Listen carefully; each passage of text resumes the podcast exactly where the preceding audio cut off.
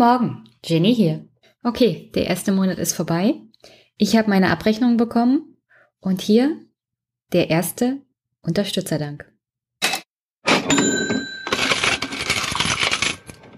Gespendet haben Max, Markus, Patricia, meine allererste weibliche Unterstützerin, Carsten, der mir trotz wenig Geld 10 Euro zur Verfügung gestellt hat. Danke, Carsten. Florian, Andreas und Jan Alexander, der hier das allermeiste an Spenden beigetragen hat. Danke, Jan Alexander. Und liebe Hörer, mein Ziel ist es, dass der Podcast sich selbst finanziert und ich mit eurer Unterstützung nicht nur technisch aufrüsten kann, sondern auch das ein oder andere Projekt angehen kann, wie zum Beispiel Fahrten nach Berlin, Potsdam oder generell irgendwo hin, wo ich mich mit interessanten Leuten auch unterhalten kann. Eine Sache war zum Beispiel ähm, der Besuch der Juso-Veranstaltung letztens in Berlin. Sowas möchte ich dann auch öfters mal machen. Aber wie gesagt, ich kann keine großen Sprünge machen, da ich im Vergleich zu Thilo Jung meinen BAföG tatsächlich schon abbezahle. Und zwar in extremer Höhe, weil die haben mich gefunden. Ähm, ja, also wie gesagt, spendet, das fließt alles in den Podcast ein und ich hoffe, dass mit eurer Hilfe der dann auch besser wird und noch interessanter. Also vielen, vielen Dank für die Unterstützung, in welcher Form auch immer. Und jetzt zu den Hörerkommentaren. Jörg hat geschrieben, ich glaube nicht, dass man es Kühnert übel nehmen kann, dass er keine personelle Änderung fordert. Dass die notwendig sind, sehe ich genauso wie du. Aber ich fände folgenden Gründen trotzdem dämlich, das so auszusprechen. Erstens. Bei einer Ablehnung der GroKo wird die personelle Erneuerung so oder so kommen. Die GroKo ist ein einstimmiger Vorstandsbeschluss. Bei einem Nein wären die grundsätzlich politischen Leitlinien dieses Vorstandes abgewählt. Da kann es keine personelle Kontinuität geben. Ich kann mir auch nicht vorstellen, dass die Medien dies zulassen würden. Die Fragen, ob bei einem Nein der komplette Vorstand zurücktreten müsse, werden ja auch schon gestellt. Zweitens. Die Medien würden durch eine solche Ansage Kühnerts persönliche Interessen absolut in den Mittelpunkt stellen. Denn wer eine Ablösung fordert, muss auch sagen, wer den Laden übernehmen soll. Wer das nicht sagt, dem wird unterstellt werden, dass er eigene Ambitionen hat und das Thema nur als Sprungbrett nutzen will. Das würde der Sache dann natürlich schaden, denn mit Kühnert wäre der lauteste No-GroKo-Aktivist diskreditiert. Mal ganz davon abgesehen, dass der auch so ein valides Eigeninteresse daran haben dürfte, nicht medial verbrannt zu werden. Ob Kühner tatsächlich eine personelle Veränderung möchte, vermag ich natürlich auch nicht zu sagen. Aber ich finde schon, dass die große Logiklücke in seiner Argumentation durchaus diese Interpretation zulässt. Ja, aber mir ging es ja hauptsächlich auch darum, in meiner Kritik an Kevin Kühnert auszudrücken, dass was Kevin Kühnert mit Erneuerung meint, ist eine inhaltliche Debatte in der SPD, nicht zwangsweise eine strukturelle Veränderung oder eine personelle Veränderung, die erzwungen wird von der Basis, von unten sozusagen nach oben. Kevin Kühnert will im Großen und Ganzen, dass alles so weiterläuft, wie es bisher war, nur dass man halt neue Themen besetzt und dann auch anders kommuniziert. Aber man braucht dazu in seinen Augen anscheinend weder ein großartig neues Personal, jedenfalls bringt er das so nicht rüber. Und ich finde, das ist genau diese Art und Weise von Politik, die die SPD sich einfach nicht mehr leisten kann oder die generell Parteien sich in der Demokratie, die wie, wie wir sie jetzt haben, einfach nicht mehr leisten können. Die Gesellschaft hat sich nun mal verändert.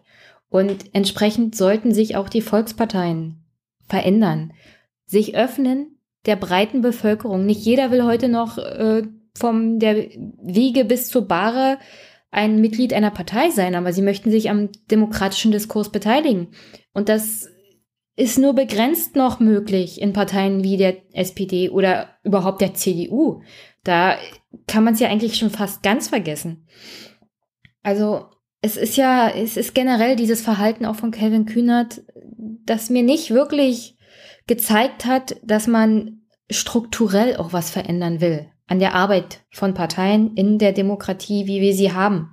Und das ist, glaube ich, etwas, was wir jetzt ganz dringend brauchen. Ich meine, im Schatten warten Vereine wie die AfD und die sind auf der Straße. Die sind bei den Leuten und die nehmen die mit.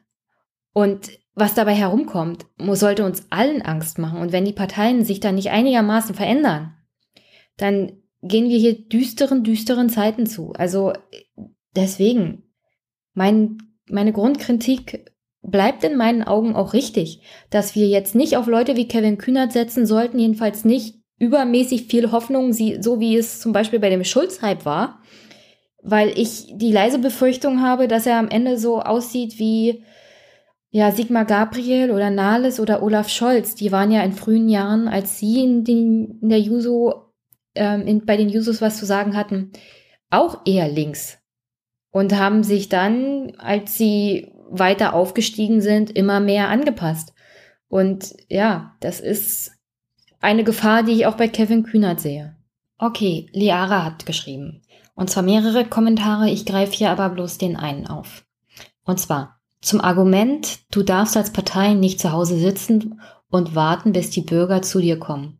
Das könnte man auch anders herum formulieren, nämlich dass die Bürger nicht zu Hause sitzen bleiben dürfen und darauf warten, dass die Partei zu ihm kommt. Beides ist richtig, deswegen gibt es mit links und rechts auch die zwei großen politischen Strömungen. Für die Linken ist Eigenverantwortung bzw. Selbstbestimmung wichtig. Deshalb streben sie danach, dass das Individuum sich in die Politik einbringt und die Politik weiterentwickelt. Die Rechten sind eher konservativ und wollen, dass das Individuum Eigenverantwortung abgibt und sich zu großen Teilen fremd bestimmen lässt. Gesellschaftliche Normen werden hier eher begrüßt als abgelehnt.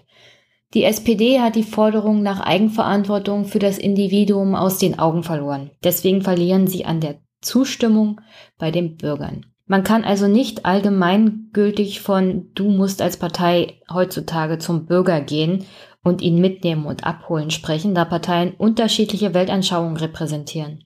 Urwahlen bzw. Basisdemokratie sind auch eher ein kosmetisches Detail. Das wirklich Wichtige ist, dass Menschen dazu ermuntert werden und dass ihnen die Möglichkeit gegeben wird, Eigenverantwortung zu übernehmen und sich mit ihren Ideen einzubringen. Die Wahlen der Politiker sind nur der Tropfen auf den heißen Stein.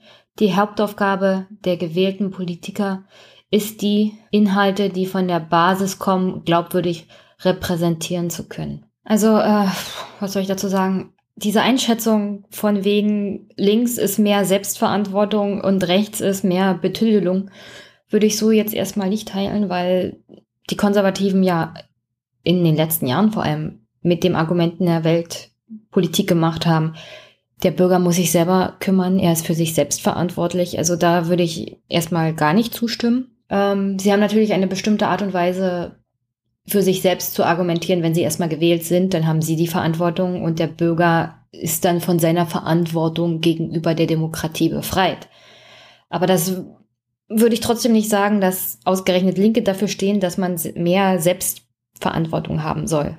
Ähm, und ja, das Argument, die Basis bestimmt einen Politiker und der muss dann vertreten, was die Basis inhaltlich von, also verabschiedet. Nur das Problem ist hier, das müssen auch Leute sein, die diese Inhalte glaubwürdig rüberbringen können. Und wenn sie aber als Abgeordnete zum Beispiel oder als Bürgermeister oder Landtagsabgeordnete oder generell politische Vertreter einen ganz anderen Inhalt vertreten haben als in den letzten Jahren, da bringt es gar nichts, dass die Basis einen neuen Inhalt beschließt. Das Grundsatzprogramm zum Beispiel der SPD oder der CDU ist ja inhaltlich von dem, was mittlerweile an Politik gemacht wurde in den letzten zwölf Jahren, kaum noch zu unterscheiden. Also zum Beispiel steht im CDU-Grundsatzprogramm, sie wollen gebührenfreie Kitas. Und dafür hat sich aber auch die SPD eingesetzt. Aber gemacht hat's keiner von beiden wirklich. Sie schreiben immer nur und das seit zwölf Jahren, ja, wir wollen das halt gerne.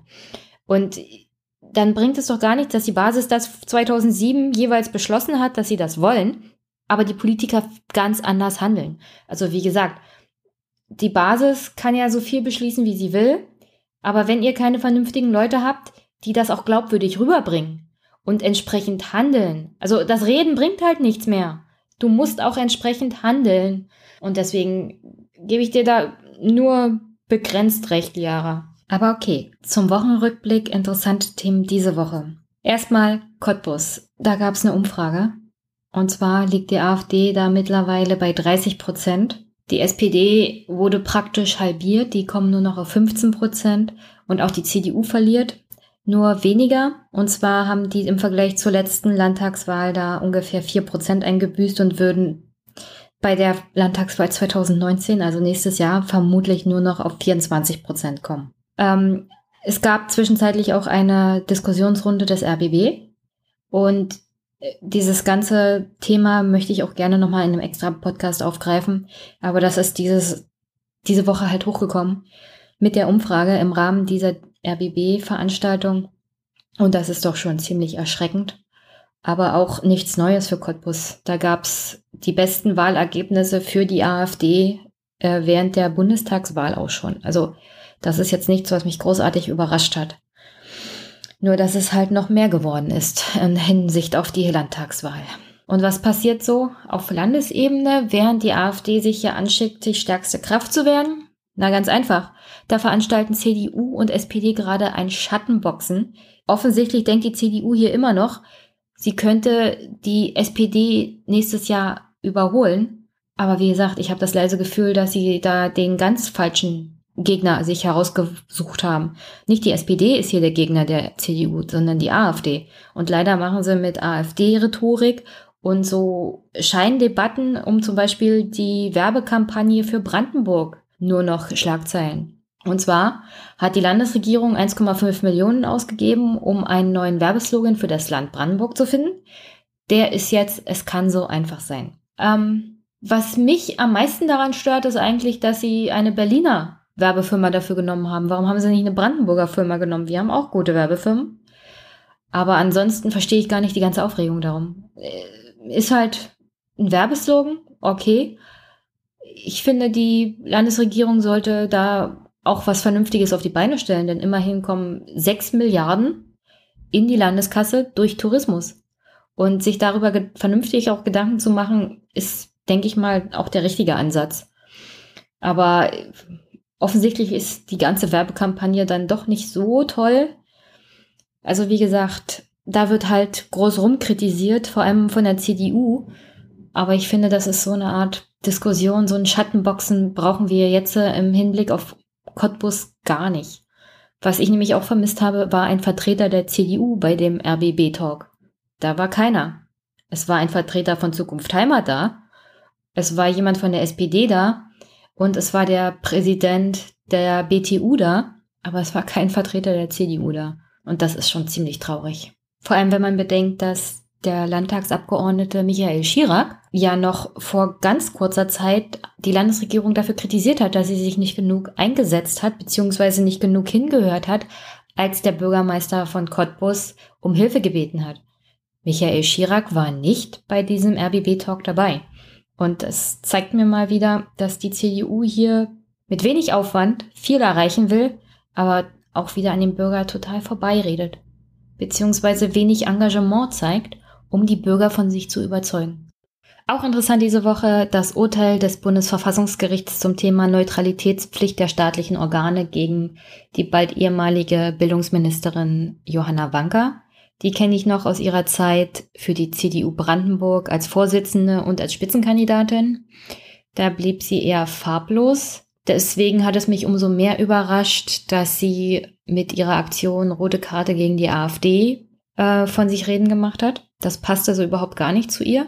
Und dieses Urteil jetzt des Bundesverfassungsgerichts gegen diese Aktion Rote Karte gegen die AfD hat ja in meinen Augen auch der AfD eher geholfen und ja, die Institution des Bildungsministeriums doch einigermaßen beschädigt. Und dabei kann man auch als Bundesminister der AfD durchaus die rote Karte zeigen, wenn man weiß, wie man es macht. Es gab schon mal zum Beispiel Frau Schwesig, einen ähnlich gelagerten Fall, und man muss halt nur wissen, wie kann man Haltung zeigen, auch als Minister, ohne die Neutralitätspflicht der staatlichen Organe zu verletzen. Und da hat Frau Wanka zum Beispiel gezeigt, wie es gar nicht geht. Aber Frau Schwesig weiß, wie es geht. Und das werde ich dann auch mal in einem extra Podcast aufgreifen, beide Urteile, weil ich finde, es ist wichtig zu wissen, wo sind die Grenzen die uns das Grundgesetz vorgibt, auch den staatlichen Organen vorgibt, weil das Bundesverfassungsgericht und das Grundgesetz schützen uns als Bürger vor staatlichem Eingriffen und übermäßigen staatlichen Handeln. Und das weiß auch die AfD. Und die nutzt das natürlich aus, wenn jemand die Grenzen überschreitet.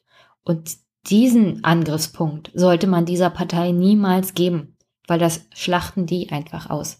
Wir brauchen vor allem in der Bundesregierung clevere Politiker, die wissen, wie man es machen muss und wie man gleichzeitig Haltung bewahren kann, wenn es darum geht, ja, die AfD zu bekämpfen. Und das fand ich halt diese Woche interessant. Und die Neutralitätspflicht wird hier dann auch nochmal aufgegriffen.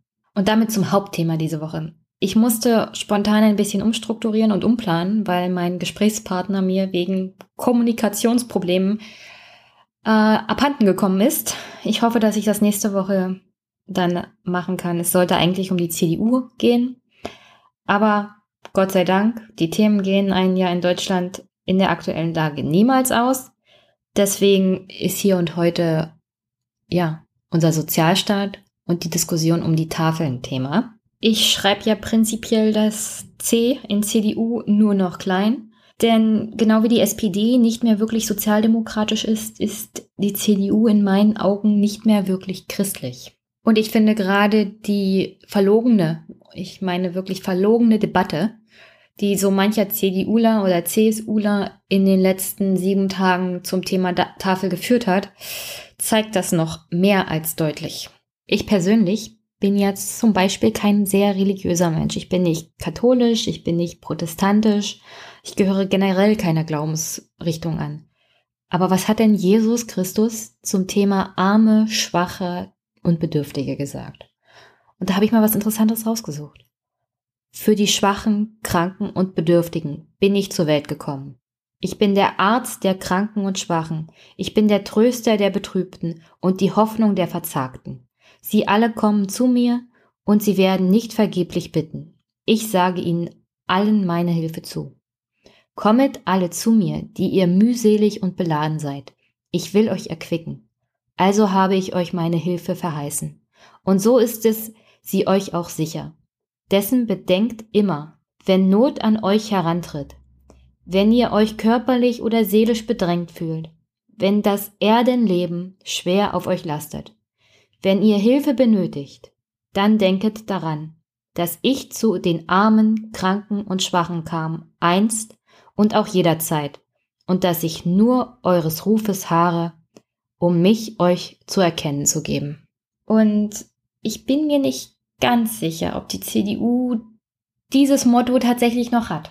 Ähm, aber kommen wir mal zu unseren weltlichen Gefilden, denn unser Staat baut sich ja auf unserem Grundgesetz auf. Und dann würde ich gerne mal erläutern, inwieweit der Sozialstaat da Teil unser aller Leben sein sollte, jedenfalls wenn wir das Grundgesetz uns mal angucken. Unser Staat, unsere Verfassung wird in Kurzform in Artikel 20 festgehalten. Hier werden die Grundprinzipien unserer Gesellschaft definiert. Dazu gehören Demokratie, Bundesstaatlichkeit, Rechtsstaatlichkeit und das Sozialstaatsprinzip. Das Sozialstaatsprinzip verpflichtet den Gesetzgeber, die Rechtsprechung und die Verwaltung dazu, nach sozialen Gesichtspunkten zu handeln. Und auch das Bundesverfassungsgericht hat schon festgehalten, dass das kein bloßes Lippenbekenntnis der Mütter und Väter des Grundgesetzes war, sondern dass die Bundesrepublik dazu verpflichtet ist, für eine gerechte Sozialordnung zu sorgen und insbesondere die Verantwortung für den Schutz der sozial Schwachen zu übernehmen. Was genau das im Einzelnen bedeutet, ist leider seit Gründung der Bundesrepublik hoch umstritten da das Grundgesetz nicht genau definiert, was denn eine gerechte Sozialordnung ist und auch nur ganz wenig soziale Grundrechte in sich birgt. Aber eins kann man sagen, dass der Sozialstaat ein wesentlicher Teil unserer Identität auch ist. Für den sozialen Zusammenhalt und die innere Einheit von Deutschland ist es eigentlich ein überragender Faktor, wenn die Menschen in Deutschland das Gefühl haben, dass der Staat nicht mehr für eine ausgewogene soziale Balance sorgt oder wenn die Armut überhand nimmt, dann gibt es genug Beispiele in unserer Geschichte, was für negative Folgen das haben kann. Und deswegen ist gerade das Sozialstaatsprinzip in meinen Augen auch eins der überhaupt wichtigsten neben der Demokratie, die in unserem Grundgesetz festgehalten wurden.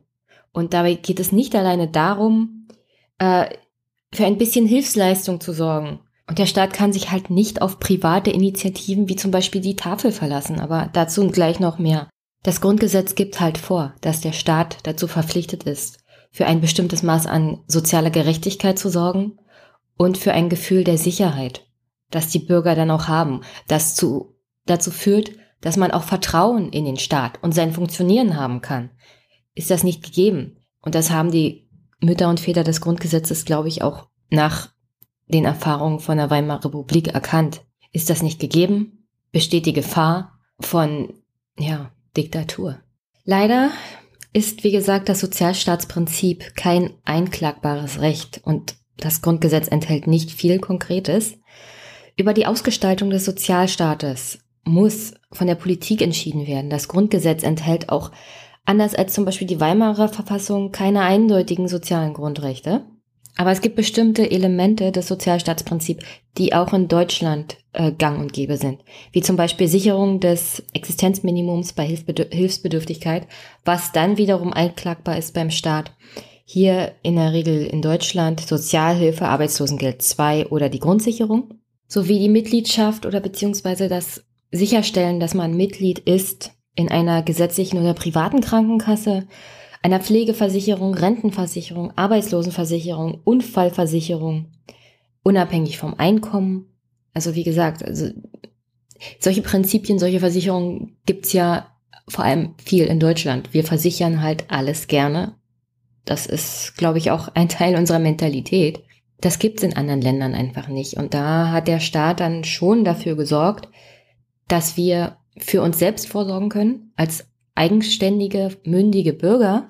Auf der anderen Seite muss dann aber auch der Staat stehen. Das heißt, wenn all das, was man als eigenständiger Bürger tut, nicht ausreicht, muss das soziale Netz einen auffangen. Also die Effektivität des sozialen Netzes ist, glaube ich, hier das Problem. Es ist nicht so, dass die Elemente nicht vorhanden sind, die dafür sorgen könnten in Deutschland, dass das soziale Netz wieder mehr funktioniert. Das Problem ist halt die politische Ebene, die das soziale Netz dermaßen löcherig werden ließ, dass es bei Weiben nicht mehr so effektiv ist wie in der Vergangenheit. Und damit sind wir eigentlich beim Hauptproblem. Eine vernünftige, effektive Sozialpolitik. Theoretisch ist das Ziel ja die Angleichung der Lebenschancen und Verbesserung der Lebensbedingungen in vielen Bereichen. Und Kern der Sozialpolitik im klassischen Sinne ist es eigentlich, soziale Sicherung gegen allgemeine Lebensrisiken zu erreichen. Und diese Lebensrisiken sind und waren schon immer Alter, Krankheit, Unfall und Pflegebedürftigkeit sowie Arbeitslosigkeit. Um diesen allgemeinen Lebensrisiken entgegenzuwirken, beziehungsweise um sie zu verhindern oder abzuschwächen, kann der Staat beziehungsweise die Politik einiges tun im Bereich Bildungspolitik, Wohnungsbau, Arbeitsmarkt, der Ausbau von Aus- und Weiterbildungsmaßnahmen gerade für Langzeitarbeitslose wäre da zu nennen. Besonders effektiv bei der Entlastung vor allem unterer und mittlerer Einkommen wäre aber natürlich eine vernünftige Steuerpolitik. Und zur vernünftigen Steuerpolitik gehört es nicht, den Soli abzuschaffen. Das ist ja ein nettes kleines Geschenk für die oberen Einkommen. Leider entlastet es nicht wirklich die unteren und mittleren Einkommen. Eine vernünftige Steuerpolitik wäre zum Beispiel das Absenken der Mehrwertsteuer oder generell eine Reform des Einkommenssteuergesetzes. Also wie gesagt, das Grundgesetz gibt uns vor, dass eins unserer Kernprinzipien in Deutschland der Sozialstaat ist und sein sollte. Einen funktionierenden Sozialstaat hat man aber nur, wenn die Politik entsprechend handelt und aufhört, sich wie in Amerika auf die privaten Initiativen von zum Beispiel der Tafel zu verlassen. Und damit will ich mal die Tafeln in Deutschland vorstellen. Die Tafeln sind eine gemeinnützige Hilfsorganisation, die Lebensmittel, welche im allgemeinen Wirtschaftsverkehr nicht mehr verwendet werden oder sonst vernichtet werden würden, an Bedürftige verteilen bzw. gegen ein geringes Geld abgeben. Die erste Tafel wurde 1993 in Berlin gegründet und seitdem ist die Zahl stetig gewachsen. Also 1998 gab es in Deutschland 155 Tafeln. Das war zu, zum Amtsantritt von Gerhard Schröder. Die Zahl hat sich bis 2005, als Angela Merkel hier übernommen hat, verdreifacht. Und seit Angela Merkel Regierungschefin ist, hat sich die Zahl nochmal auf neun, über 900 verdoppelt. In den letzten zehn Jahren unter Angela Merkel hat sich die Zahl der Obdachlosen verdoppelt. Die Altersarmut ist angestiegen, genauso wie die Kinderarmut. Deutschland ist eines der reichsten Länder in Europa, aber gleichzeitig gibt es kein Land, in dem Arbeitslosigkeit so eine Garantie für Armut ist wie in Deutschland. Und als arm gelten hier vor allem folgende Personen. Wer in einem Ein-Personen-Haushalt lebt und nur 942 Euro verdient. Alleinerziehende mit weniger als 1225 Euro. Ein Paar mit weniger als 1413 Euro oder eine Familie mit mindestens zwei Kindern, die nur 1978 Euro zur Verfügung hat. Also wenn man sich anguckt, wie die Preisentwicklung in den letzten Jahren war, während gleichzeitig die Löhne überhaupt nicht gestiegen sind, beziehungsweise die Renten nicht gestiegen sind oder die Hartz-IV-Sätze sich nicht angehoben haben oder auch der Mindestlohn nicht die Inflation mit einkalkuliert hat, kann man sich ungefähr vor Augen führen, wer heutzutage alles zur Tafel gehen darf, weil er tatsächlich bedürftig ist, weil das Geld, was er zur Verfügung hat, nicht dazu ausreicht, um ja sein Leben auf eine einigermaßen erträgliche Art und Weise zu leben. Und ja, das ist Jammern auf hohem Niveau für Deutschland, aber es ist halt die Armut in unserem Land. Und dass die Armut in anderen Ländern viel schlimmer ist, das weiß ich auch. Aber wie gesagt, die Zahl der Tafeln hat sich seit Gründung einfach verneunfacht. Und mittlerweile gibt es nicht nur Ausgaben von Essen, sondern auch andere Angebote und weitere Hilfen. Zum Beispiel Abgabe von gebrauchter Kleidung, Spielzeug, Schulranzen. Es gibt Kochkurse. Ein Viertel der Bedürftigen, die zur Tafel kommen, sind Kinder und Jugendliche. Ein Viertel. Viele Tafel organisieren inzwischen spezielle Kinder- und Jugendprojekte, wie kostenlose Schulspeisung. Ich meine, die Tafel organisiert eine kostenlose Schulspeisung. Das ist doch ein Grundpfeiler der Bildungspolitik, hier mal für kostenloses Essen für alle Kinder zu sorgen. Es gibt Kindercafés, Hausaufgabenhilfe, finanzielle Unterstützung bei Klassenfahrten, Weihnachtsfeiern für die bedürftige Kinder ich muss sagen, das ist für mich schon bei der Vorbereitung sowas von deprimierend zu, gewesen, zu sehen, dass hier einfach die Grundvoraussetzung, die der Staat eigentlich leisten müsste für die Schwächsten der Gesellschaft, und das sind unter anderem auch Kinder und Alte, dass der Staat sich hier komplett rauszieht und es einfach mal den Ehrenamtlichen und den privaten Hilfsorganisationen überlässt. Beziehungsweise es ist ja nicht der Staat. Es ist die Politik. Es sind die Politiker, die ihre Aufgabe nicht mehr erfüllen. Und das war, das ist wirklich deprimierend, wenn man sich das vor Augen führt.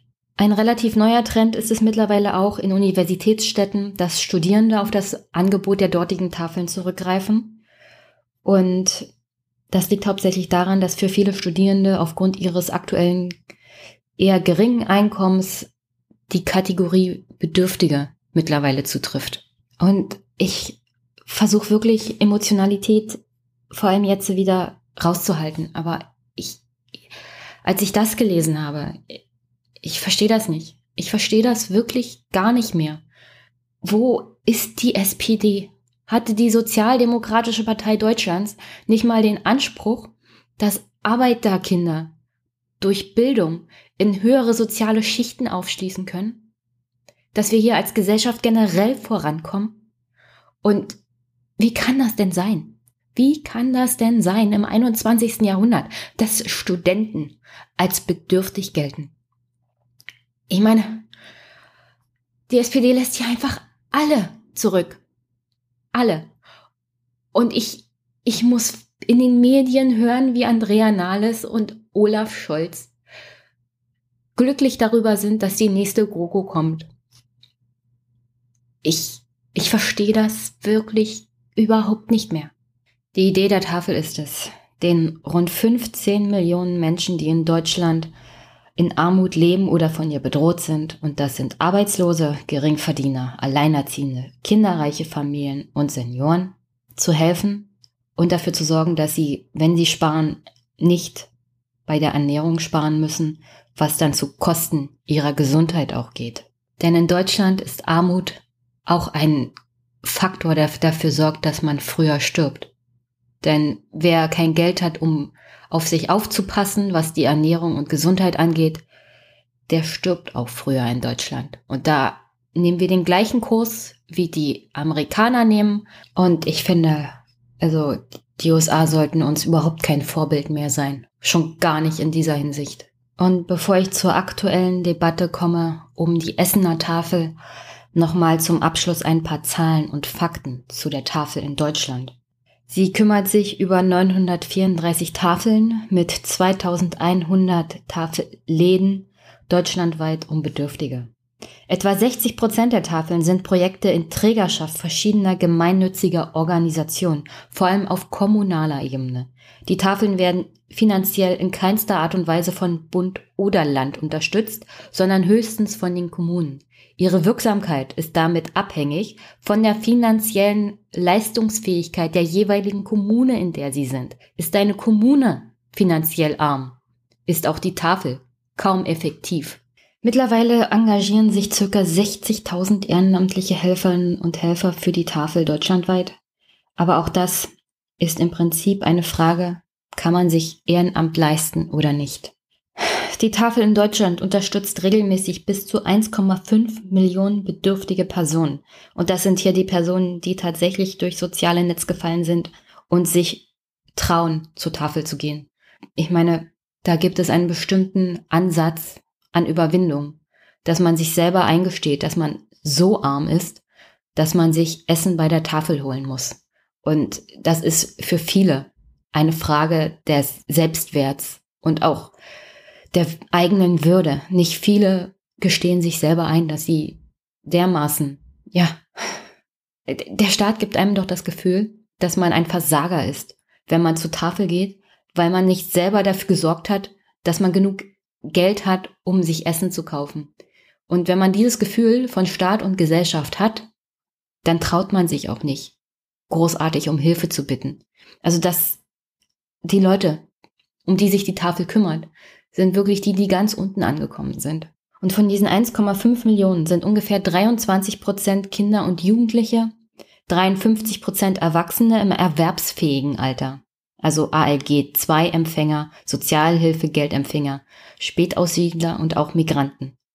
23 Prozent der Bedürftigen sind Rentner, mit ten ten Tendenz steigend, und 19 Prozent sind Alleinerziehende, ebenfalls prozentual ansteigend. 96 Prozent aller Tafeln unterstützen zudem geflüchtete Menschen mit Lebensmitteln und Waren des täglichen Bedarfs sowie Beratungs- und Integrationsangeboten, wie zum Beispiel Deutschkursen. Also, als Frau Merkel gesagt hat, wir schaffen das, da hat sie nicht die Verwaltung oder den Staat gemeint oder gar die Politik. Da hat sie das Ehrenamt gemeint. Die sind aber in bestimmten Bereichen gar nicht dazu fähig, das zu leisten. Nicht ohne Hilfe, nicht ohne die Politik und nicht ohne den Staat. Weil das ist hier Ehrenamt. Das ist, das ist keine Institution, die dafür sorgen kann, dass massive gesellschaftliche Umbrüche einfach mal so von heute auf morgen tatsächlich gestemmt werden können. Und dass manche unter der Last zusammenbrechen, kann ich mir gut vorstellen. Das heißt, die Zahl der Bedürftigen ist angestiegen. Und zwar massiv. Gleichzeitig hatten die Tafeln aber nicht mehr Güter zur Verfügung, geschweige denn personelle Unterstützung oder finanzielle. Dass sie jetzt teilweise unter dem Druck zusammenbrechen und dann noch von der Politik zurechtgewiesen werden. Ich meine, die Tafeln kommen doch jetzt schon kaum noch klar mit der Armut, die vorherrscht. Noch mehr Arme an private Institutionen abzugeben und die Verantwortung auf sie zu delegieren, ist einfach nur zynisch und schon fast menschenverachtend von der Politik. Was die aktuelle Entwicklung angeht, hält das auch die Tafel selber fest auf der offiziellen Homepage. Zu den aktuellen Entwicklungen schreiben sie da, dass die Zahl der Tafeln unter bedürftigen Menschen in den letzten Jahren stetig gestiegen ist. Die Menge der gespendeten Lebensmitteln ist tendenziell steigend, aber nicht in der Geschwindigkeit, in der die Nachfrage steigt. Mit Sorgen beobachten die Tafeln vor allem die weithin hohe Anzahl der bedürftigen Kinder und Jugendlichen. Und damit sind wir eigentlich in der Debatte, die wir die letzten sieben Tage erlebt haben.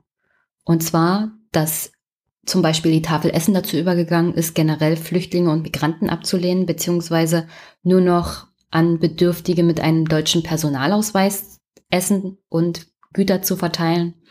Aber auch, dass die Tafel in Marl zum Beispiel generell einen Aufnahmestopp für alleinstehende Männer ähm, ausgewiesen hat. Und zwar betrifft das dann aber in der Praxis vor allem Ausländer. Grundsätzlich ist zu kritisieren, was der Leiter der Essener Tafel Sator gesagt hat, und zwar zu Flüchtlingen, dass sie ein Nehmergehen hätten. Er begründet die Maßnahme der Tafel Essen auch damit, dass mittlerweile der Anteil der Bedürftigen, die dorthin kommen, äh, bei 75 Prozent nicht deutschen Kunden liege. Und dass es eine Verdrängung von, naja, deutschen Kunden vor allem Frauen und Rentnern gab durch die jungen, alleinstehenden Flüchtlinge, Männer in der Regel.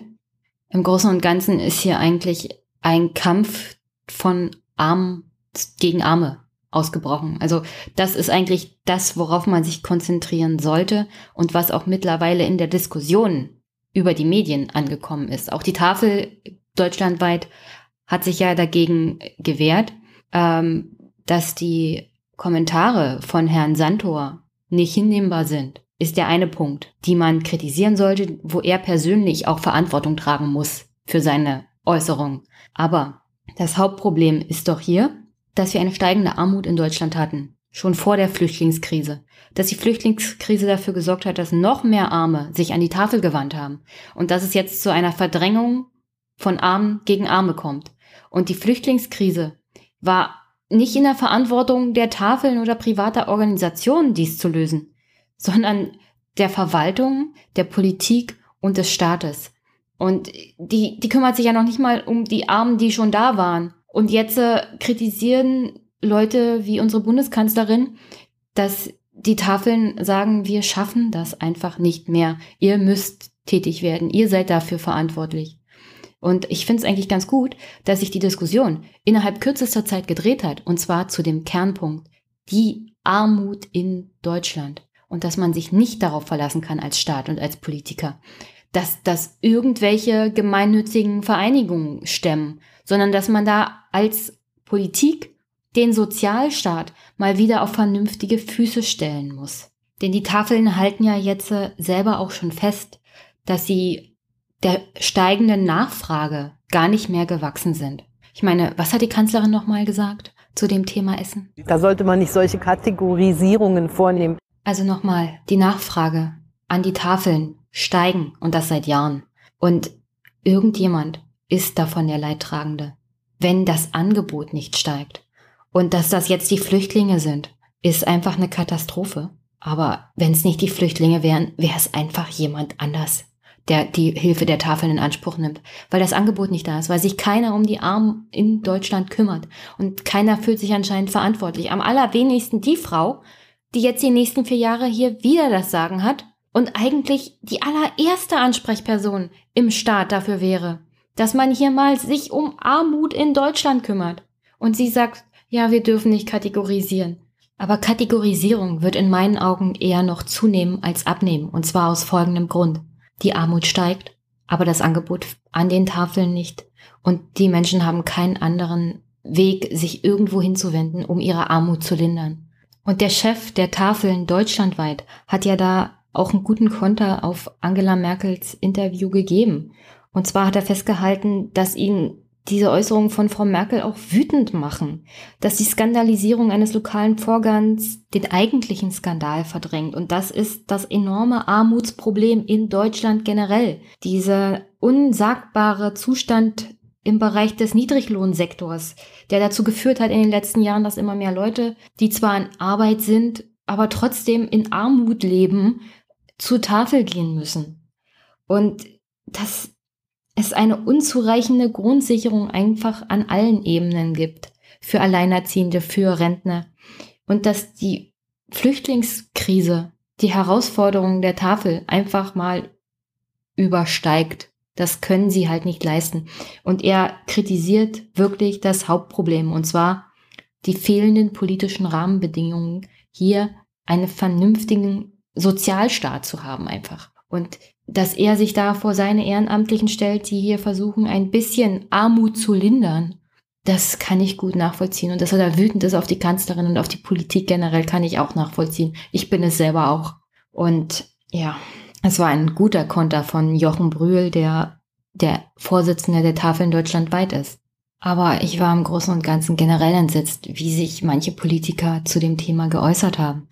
Sie sind völlig auf diese Skandalisierung der Äußerungen von Herrn Santor erstmal aufgesprungen, ohne das Kernproblem anzusprechen, was die Medien dann tatsächlich noch aufgegriffen haben. Ich meine, Frau Barley zum Beispiel erklärt, dass Menschen pauschal auszuschließen nur Vorurteile fördere, anstatt zu sagen, dass die Armut hier das Problem ist. Auch Herr Lauterbach von der SPD hat sich da nicht besonders hervorgetan, als er zum Beispiel Frau Wagenknecht in die rechte Ecke gerückt hat zu ihren Äußerungen komme ich ja gleich. Und was die CDU, CSU teilweise davon sich gegeben hat, ist einfach nur AfD-Sprech. Also die AfD musste sich hier zu dem ganzen Thema überhaupt gar nicht äußern. Die Argumentation der AfD haben hier tatsächlich die SPD und die CDU gemacht. Und das ist doch eigentlich das Erschreckende. Denn wir müssen uns keine Illusionen machen. Die AfD, die sagen immer nur, sie sind für die kleinen Leute da. Aber wenn man sich mal das Wahlprogramm anguckt, dann ist das einzige Argument der AfD, ja, Familien sollen mehr Kinder bekommen, vor allem deutsche Familien. Und das hilft dann. Frauen sollen zu Hause bleiben, sich um die Kinder kümmern, der Mann soll arbeiten gehen. Und zum Thema Rente hat die AfD so und so kein besonders ausgegorenes Konzept, eigentlich überhaupt keins.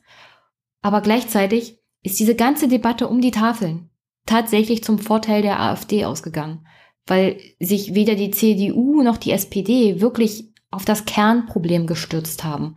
Das ist nun mal die Armut. Ich meine, in welcher Art und Weise hier CDU und CSU-Politiker mit dem ganzen Thema umgegangen sind, ist einfach nur eine Verlogenheit und Heuchelei von der ersten Güte. Zum Beispiel Herr Dobrindt, der hat in der Woche, in der Gerichte sich auch für Fahrverbote in Städten ausgesprochen haben, von seinem Versagen als Verkehrsminister und seine Arbeit als Lobbyist für die Autoindustrie abgelenkt, indem er die Kanzlerin kritisiert hat für ihre Äußerungen. Und er, ich zitiere, es ist richtig, dafür zu sorgen, dass es nicht zu einer Verdrängung kommt an der Tafel. Ich meine, wie verlogen ist das denn? Dieser Mann hat für die Reichsten der Reichen Politik gemacht. Und zwar für die Autolobby und ihre Aktionäre. Und die Armen hat er einfach mal links liegen lassen. Die wohnen vielleicht auch in den Städten, die durch Feinstaub einfach mal vergiftet werden, die sich nicht leisten können, gesund zu leben oder irgendwo anders hinzuziehen. Und er geht auf die Flüchtlinge los und ist der Meinung, dass die Flüchtlinge hier das Problem sind, dass man sie in seinen Augen wahrscheinlich früher abschieben muss. Und dann kommt es zu keiner Verdrängung an der Tafel und dann ist alles wieder in Ordnung. Also, Dobrindt, ist die schwarze Null auf allen Ebenen der Politik. Gerade CDUler nehmen diese Situation der Essener Tafel oder der Tafeln generell dazu, um zu argumentieren, dass die Integrationsfähigkeit des Landes begrenzt sei. Sie nehmen praktisch das, was Herr Santor gesagt hat, und zwar, dass Flüchtlinge eine andere soziale Einstellung haben zum Thema kostenlos was zu bekommen als Deutsche. Das war ja das Argument teilweise. Ähm, und sagen, ja, Herr Santor hat recht und die Flüchtlinge sind teilweise nicht integrationsfähig. Unser Land ist am Rande der Integrationsfähigkeit und deswegen müssen wir da jetzt handeln und zwar restriktiver vorgehen gegen Geflüchtete, gegen Migranten und ich, ich sehe da keinerlei Bewegung bei der CDU, CSU in eine Richtung, dass mehr Geld und mehr Unterstützung für die Kommunen oder für private Organisationen zur Verfügung gestellt wird, die sich tatsächlich mit dem Thema Integration tagtäglich beschäftigen. Herr Dobrindt und seine Kollegen greifen das ja jetzt nur auf, weil es in der Presse ist und weil sie sich davon Pluspunkte erhoffen. Im Kampf um Wähler der AfD. Nur, wie gesagt, die AfD muss ja hier gar nichts machen. Die CDU, CSU haben die Argumente für sie gemacht. Und zwar in die Richtung, ja, wir sind gar nicht so integrationsfähig als Land wir müssen da härter vorgehen. Und oh, dabei verkennen sie wieder das alte Argument, das ich hier immer gerne wieder machen werde. Und zwar, dass mittlerweile die AfD im Bereich Flüchtlingsbashing und, und gegen Integration reden, nun mal das Original sind. Und wenn sie der AfD nach dem Mund reden, werden die Wähler zur AfD gehen und nicht die CDU oder CSU wählen. Also das können sie vergessen. Und dann werden wir hier alle keinerlei Fortentwicklung beim Bereich Sozialstaat sehen, sondern dann werden einfach die Flüchtlinge, die Asylbewerber und Migranten in diesem Land schlechter behandelt als die Armen in diesem Land, die hier einen deutschen Pass haben. Aber bringt das wirklich irgendjemanden weiter? Hat eine arme deutsche Rentnerin oder eine alleineziehende Mutter davon irgendwas, wenn der Flüchtling neben ihr schlechter behandelt wird oder abgeschoben wird? Nein, hat er einfach nicht. Und es ist eine billige Polemik und ein billiger Populismus, was CDU, CSU hier betreiben. Und es ist einfach nur eine Schande. Eine Schande für Deutschland. Und in diesem ganzen Machtkampf innerhalb der CDU tut sich ja unser angehender Gesundheitsminister Jens Spahn auch nochmal hervor, der ja versprochen hat, etwas gegen die Zweiklassenmedizin zu tun, aber gleichzeitig sich vorbehalten hat, weiterhin etwas gegen Flüchtlinge zu sagen. Und zwar kann man das, glaube ich, so auch zitieren. Er hat versprochen, er wird weiterhin die Wahrheit sagen, wenn es um Flüchtlinge und Integration geht. Also die Wahrheit in seinen Augen und die Wahrheit, wie sie in den Augen der AfD tatsächlich vorherrscht. Aber gut, Herr Spahn ist also der Meinung, dass, und ich zitiere, die Debatte über die Tafel zeige, welche Konflikte im Rahmen der Einwanderung entstanden sind. In Schulen, auf dem Wohnungsmarkt oder bei der Sicherheit in den Stadtteilen gäbe es erhebliche Probleme. Nie zuvor sind in so kurzer Zeit so viele Menschen von einem Kulturraum in einen anderen, dazu mit einem so großen Wohlstandsgefälle gewandert. Es wäre doch komisch, wenn es da über die Folgen keine Debatte geben würde. Herr Spahn ist ja nicht Herr Sandor. Und er kann sich gewählter ausdrücken, aber im Großen und Ganzen sagt er hier das Gleiche. Und zwar, dass Flüchtlinge ein Nehmergehen haben die erwarten, dass ihnen alles geschenkt wird, das findet Herr Spahn natürlich eine Frechheit. Er ist nämlich der Meinung, dass Menschen generell für sich selbst zu sorgen haben und der Sozialstaat maximal dazu da ist, einen Menschen anzuspornen, selbsttätig zu sein. Also man hat als Mensch, wenn man einen Unfall hat, wenn man ein Pflegefall ist oder wenn man einfach mal wegen einem Schicksalsschlag nicht mehr in der Lage ist, für sich selbst zu sorgen, so viel gedrängelt zu werden durch den Staat, dass man es dann einfach wieder tut. Herr, Sta Herr Spahn ist der Meinung, man muss bis 70 arbeiten und das, das ist die politische Elite der CDU, die sich anschickt, an Angela Merkel zu ersetzen. Und da kann man nur froh sein, wenn es dann nur jemand wird wie Annegret Kramp-Karrenbauer. Und da ich Brandenburgerin bin, habe ich mir natürlich auch noch mal jemanden aus Brandenburg von der CDU rausgesucht. Was haben die denn zum Thema Tafel in Essen gesagt und habe da jemanden gefunden. Jana Schiemke. Sie gehört zu den Personen, die Herrn Spahn zum Beispiel unterstützen und dezidiert der Meinung sind, dass zum Beispiel Hartz-IV-Empfänger eine Hängematten-Mentalität hätten. Sie hat schon mal, und das als Verantwortliche für Soziales und Arbeit der CDU, gesagt, auf die Frage, warum denn die Bundesregierung in den letzten zwölf Jahren so wenig dafür getan hat, dass Sozialwohnungen gebaut werden. Da hat Frau Schimke geantwortet. Hätte, hätte Fahrradkette. Also Frau Schimke ist auch der Meinung, man braucht eine Flexi-Rente, dass Leute länger arbeiten, weil wir leben alle länger und es geht uns ja allen länger gut und deswegen können wir auch alle länger arbeiten. Also sie ist auch voll auf dem Sparenkurs Rente ab 70. Wenn überhaupt. Am liebsten noch später. Frau Schiemke ist ja deutschlandweit hauptsächlich bekannt geworden, weil sie Miss Bundestag ist. Ähm, ich werde wahrscheinlich auch nochmal auf sie zurückkommen, denn ich persönlich kenne sie daher, dass sie in einem Sechs-Augen-Gespräch dafür gesorgt hat, dass sie einen Wahlkreis in Brandenburg bekommt. Sie war ehemalige Mitarbeiterin des, der CDU Bundestagsfraktion, ist dann in einen Lobbyverband, dem Arbeitgeberverband deutschlandweit gewechselt und ist von diesem Lobbyverband dann Abgeordnete geworden. Und zwar im Jahr 2013. Also Frau Schiemke stellt die Art von Politiker dar, die mir generell sehr suspekt sind. Also von der Tätigkeit für die Fraktion in einer Lobbyorganisation und dann aus der Lobbyorganisation während des Wahlkampfes wieder zurück in den Bundestag und diesmal als Abgeordnete. Und sie nimmt für sich in Anspruch, die Themen Arbeit und Soziales besetzen zu wollen. Und ihre Aussage zu dem Thema Tafeln und Essen ist, dass sie es richtig findet, dass die Helfer vor Ort die Entscheidung getroffen haben, Flüchtlinge nicht mehr zu unterstützen. Und es stimmt, Flüchtlingshilfe ist eine Aufgabe, die woanders geregelt ist. Ja, Flüchtlingshilfe sollte eine Aufgabe sein, die woanders geregelt ist, ist sie aber nicht. Also Frau Schimke gibt dazu übrigens auch keine Antwort oder stellt sich dem Problem, dass der Staat, dass die Politik hier auf ganzer Linie versagt haben bei der Herausforderung der Flüchtlingskrise und dass alles den Ehrenamtlichen überlassen wurde und dass die Tafel jetzt daran verzweifelt und Frau Schimke das lobt, dass die Tafel sich da wehrt, weil Leute wie Frau Schimke, weil Leute wie Herr Spahn, weil Frau Merkel es versäumt haben, tätig zu werden. Und zwar in Form von finanzieller Unterstützung auch für die Institutionen und Kommunen vor Ort, als es darum ging, die Flüchtlingskrise zu bewältigen.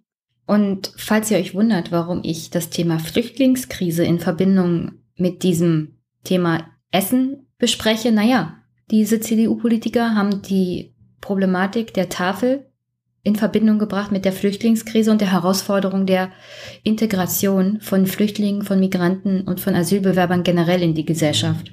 Aber das Thema Armut sprechen die komplett nicht an. Und warum? Naja, dann hören wir uns doch einfach mal eine Aussage von Herrn Mike Moring von der CDU Thüringen an, der auch ein großes, eine große Hoffnung der CDU auf die Zeit nach Merkel ist.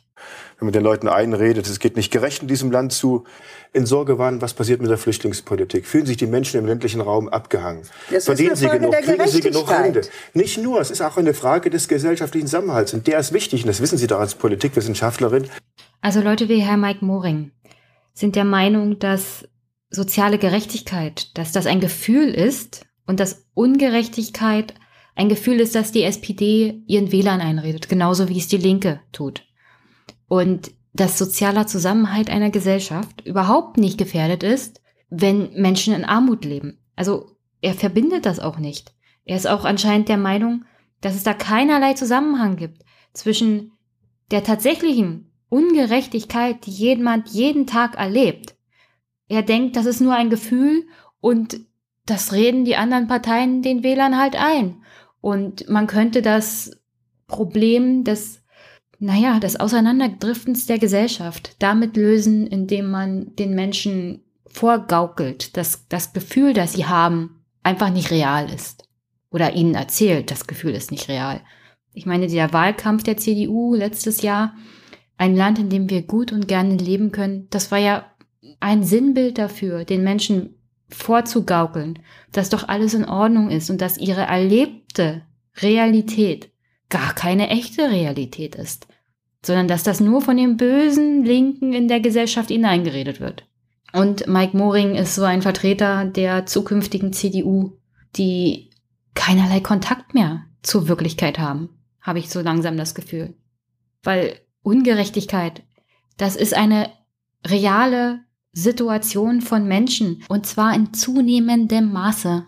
Ich meine, ich habe ja am Anfang davon gesprochen, wie unchristlich ich die CDU mittlerweile empfinde.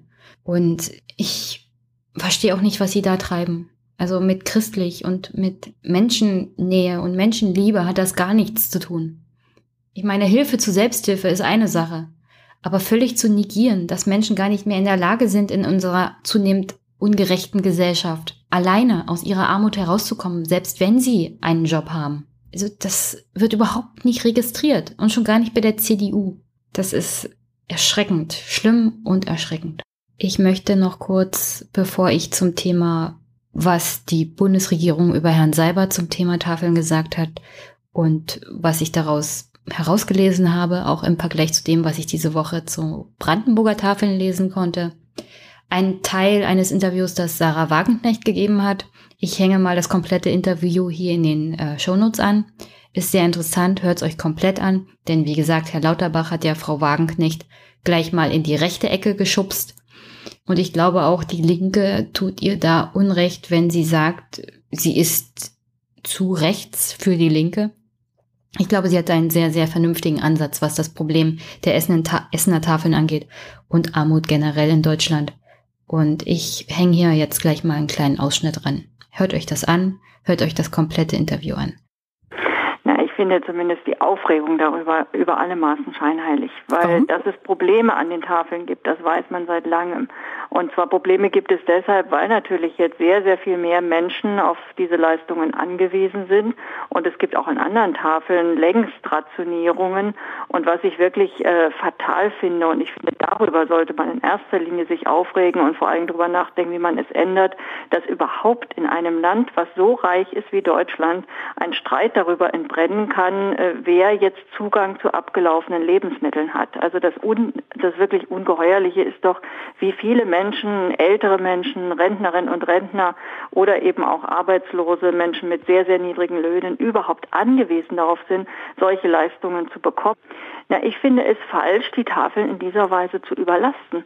Und ich meine, die Bundesregierung hat die Entscheidung damals getroffen, sehr viele Menschen aufzunehmen. Und sie hat sich in keiner Weise darum gekümmert, wie die Folgen jetzt so zu gestalten sind, dass sie nicht zu Lasten der Ärmsten gehen und der Ärmeren.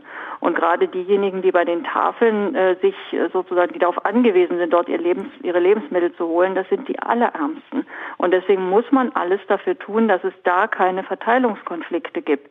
Und äh, ich fände es viel besser, statt dass jetzt auch von Seiten der Bundesregierung die Essener Tafel gescholten wird, dass man vielleicht mal drüber nachdenkt, warum so viele Rentnerinnen und Rentner heute bei der Tafel essen müssen. Eine deutliche Rentenerhöhung würde garantiert auch eine Lösung sein, dann würden die Leute gar nicht mehr dahin gehen.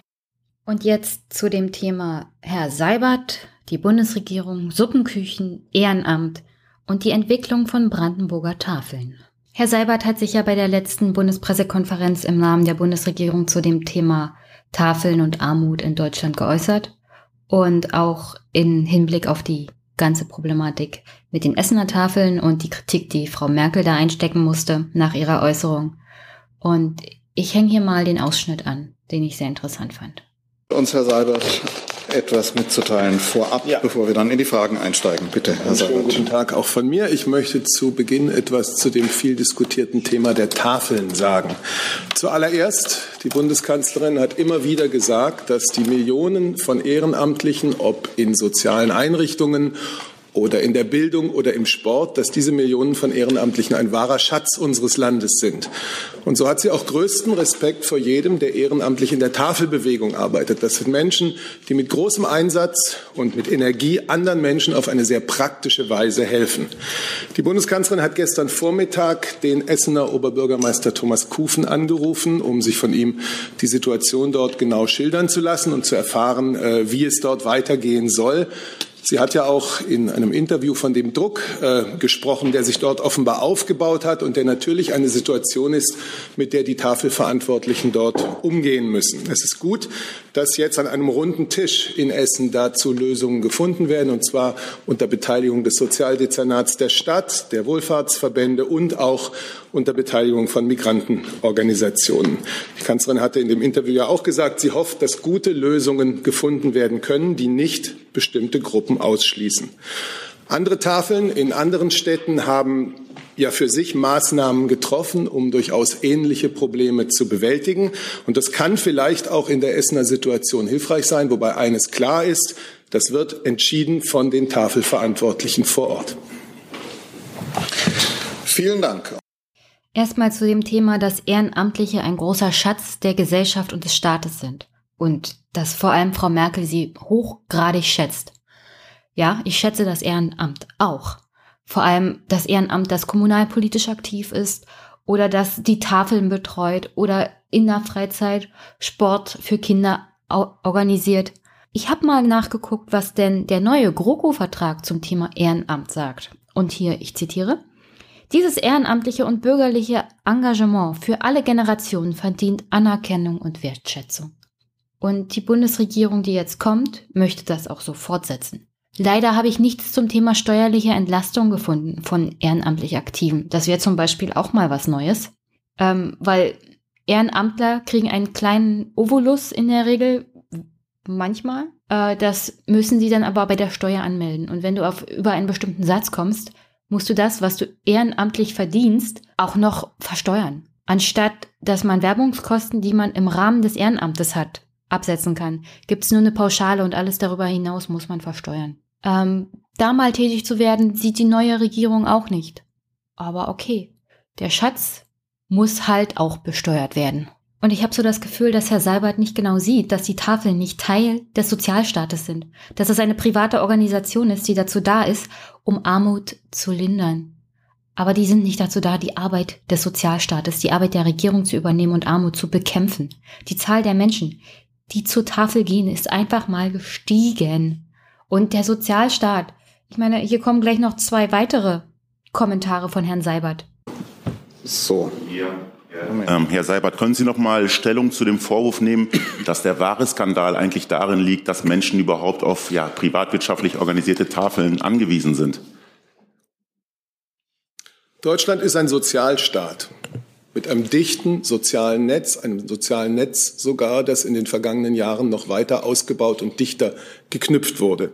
Die Tafeln, wie viele andere Beispiele bürgerschaftlichen Engagements, ergänzen mit ihrem Angebot die Leistungen des Sozialstaats.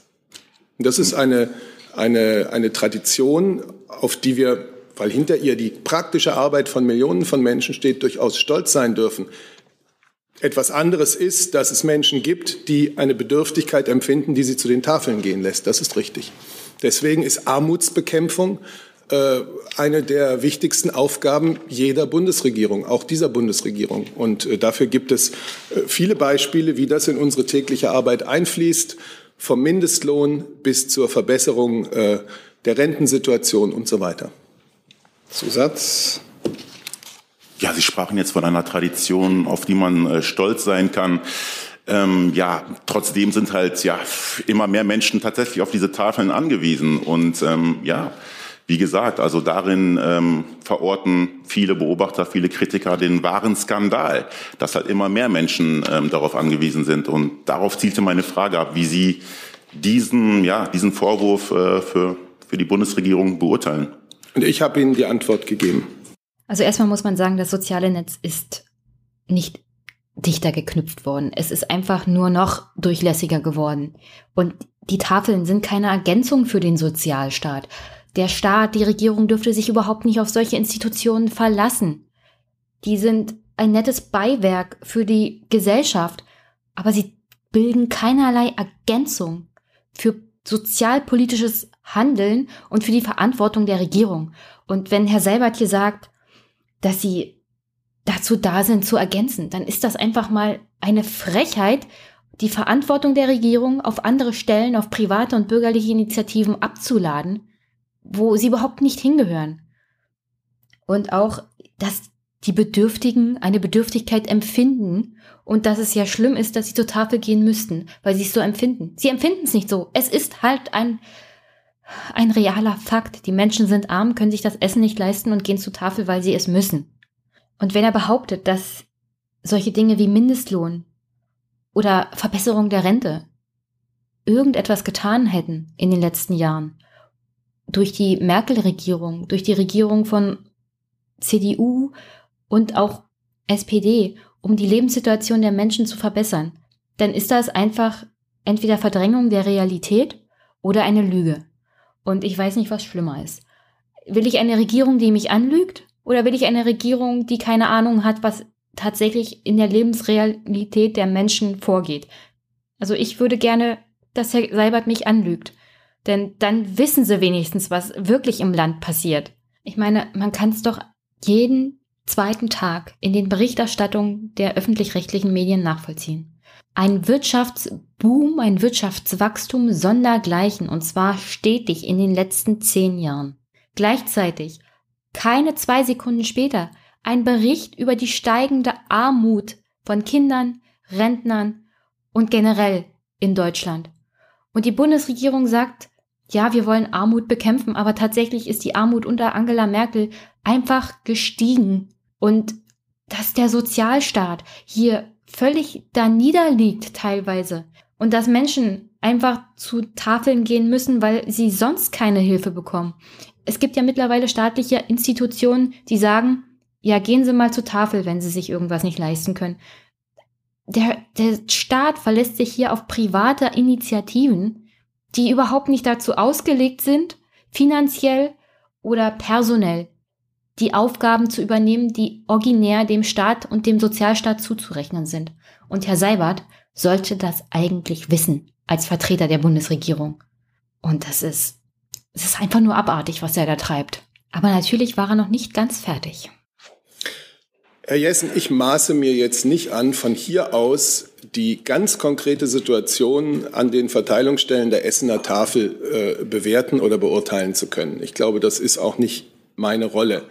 Ich habe in den letzten Tagen, wie wir alle wahrscheinlich, äh, von den Problemen, die dort aufgetaucht sind, gelesen. Ich habe auch davon gelesen, dass an anderen Orten, wo die Tafel tätig ist, mit vergleichbaren oder ähnlichen Problemen durch organisatorische Veränderungen umgegangen worden ist. Äh, und dass das durchaus Abhilfe geschaffen hat. Ich glaube, es ist wirklich richtig, dass man das jetzt nicht von der äh, Regierungssprecherbank hier äh, beurteilt, sondern dass man das an Ort und Stelle miteinander bespricht und zwar miteinander äh, die Stadt, die Verantwortlichen der Tafel, Sozial- und Wohlfahrtsverbände und auch Migrations- und Migrantenorganisationen. Denn noch einmal, ein bedürftiger Mensch ist ein bedürftiger Mensch. Zusatz. Und eben darauf bezog sich die Frage, ob es sich nicht tatsächlich um Konflikte Arm gegen Arm handelt. Denn Bedürftige sind Bedürftige und Arm ist in gewisser Weise ein, Synonym dafür.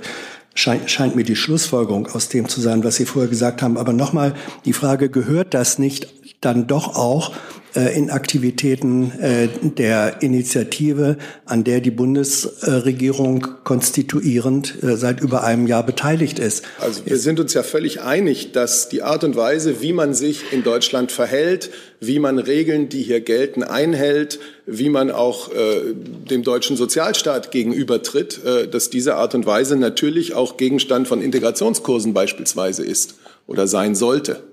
Ich bin sicher, es ist auch so. Herr Jung, dann Herr Wackett, dann Herr Wonka nochmal. Also aber seit die Seit Frau Merkel Bundeskanzlerin ist, hat sich die Anzahl der Tafeln in Deutschland verdoppelt. Wie erklärt sich die Bundeskanzlerin das? Die Tafeln, das wird ja manchmal ähm, ein bisschen mit dem Phänomen der Suppenküchen ähm, oder so etwas zusammengeworfen. Die Tafeln sind ja ursprünglich entstanden weil wir in Deutschland das Phänomen enormen Nahrungsüberschusses haben und damit sinnvoll umgegangen werden soll.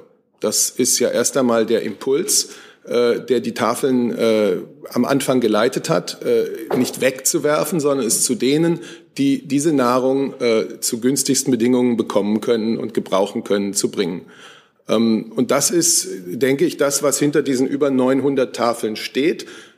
Ja, Armutsbekämpfung, Bekämpfung von Bedürftigkeit ist eine Aufgabe für eine Bundesregierung. Äh, aber es nun an der Ausweitung von Tafeln abzulesen, ich könnte Ihnen jetzt auch äh, die stark gesunkene halbierte Zahl der Arbeitslosen äh, entgegnen, die 2005 mehr als doppelt so hoch war wie heute.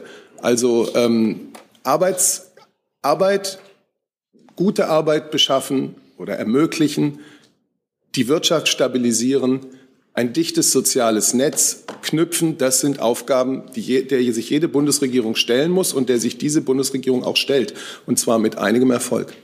Zusatz. Mhm. Jetzt geht's an. Ich meine, nur, nur weil es mehr Arbeit gibt, heißt es ja nicht, dass es weniger Armut gibt. Also es gibt ja auch Menschen, die arbeiten und zur, also zur Tafel gehen.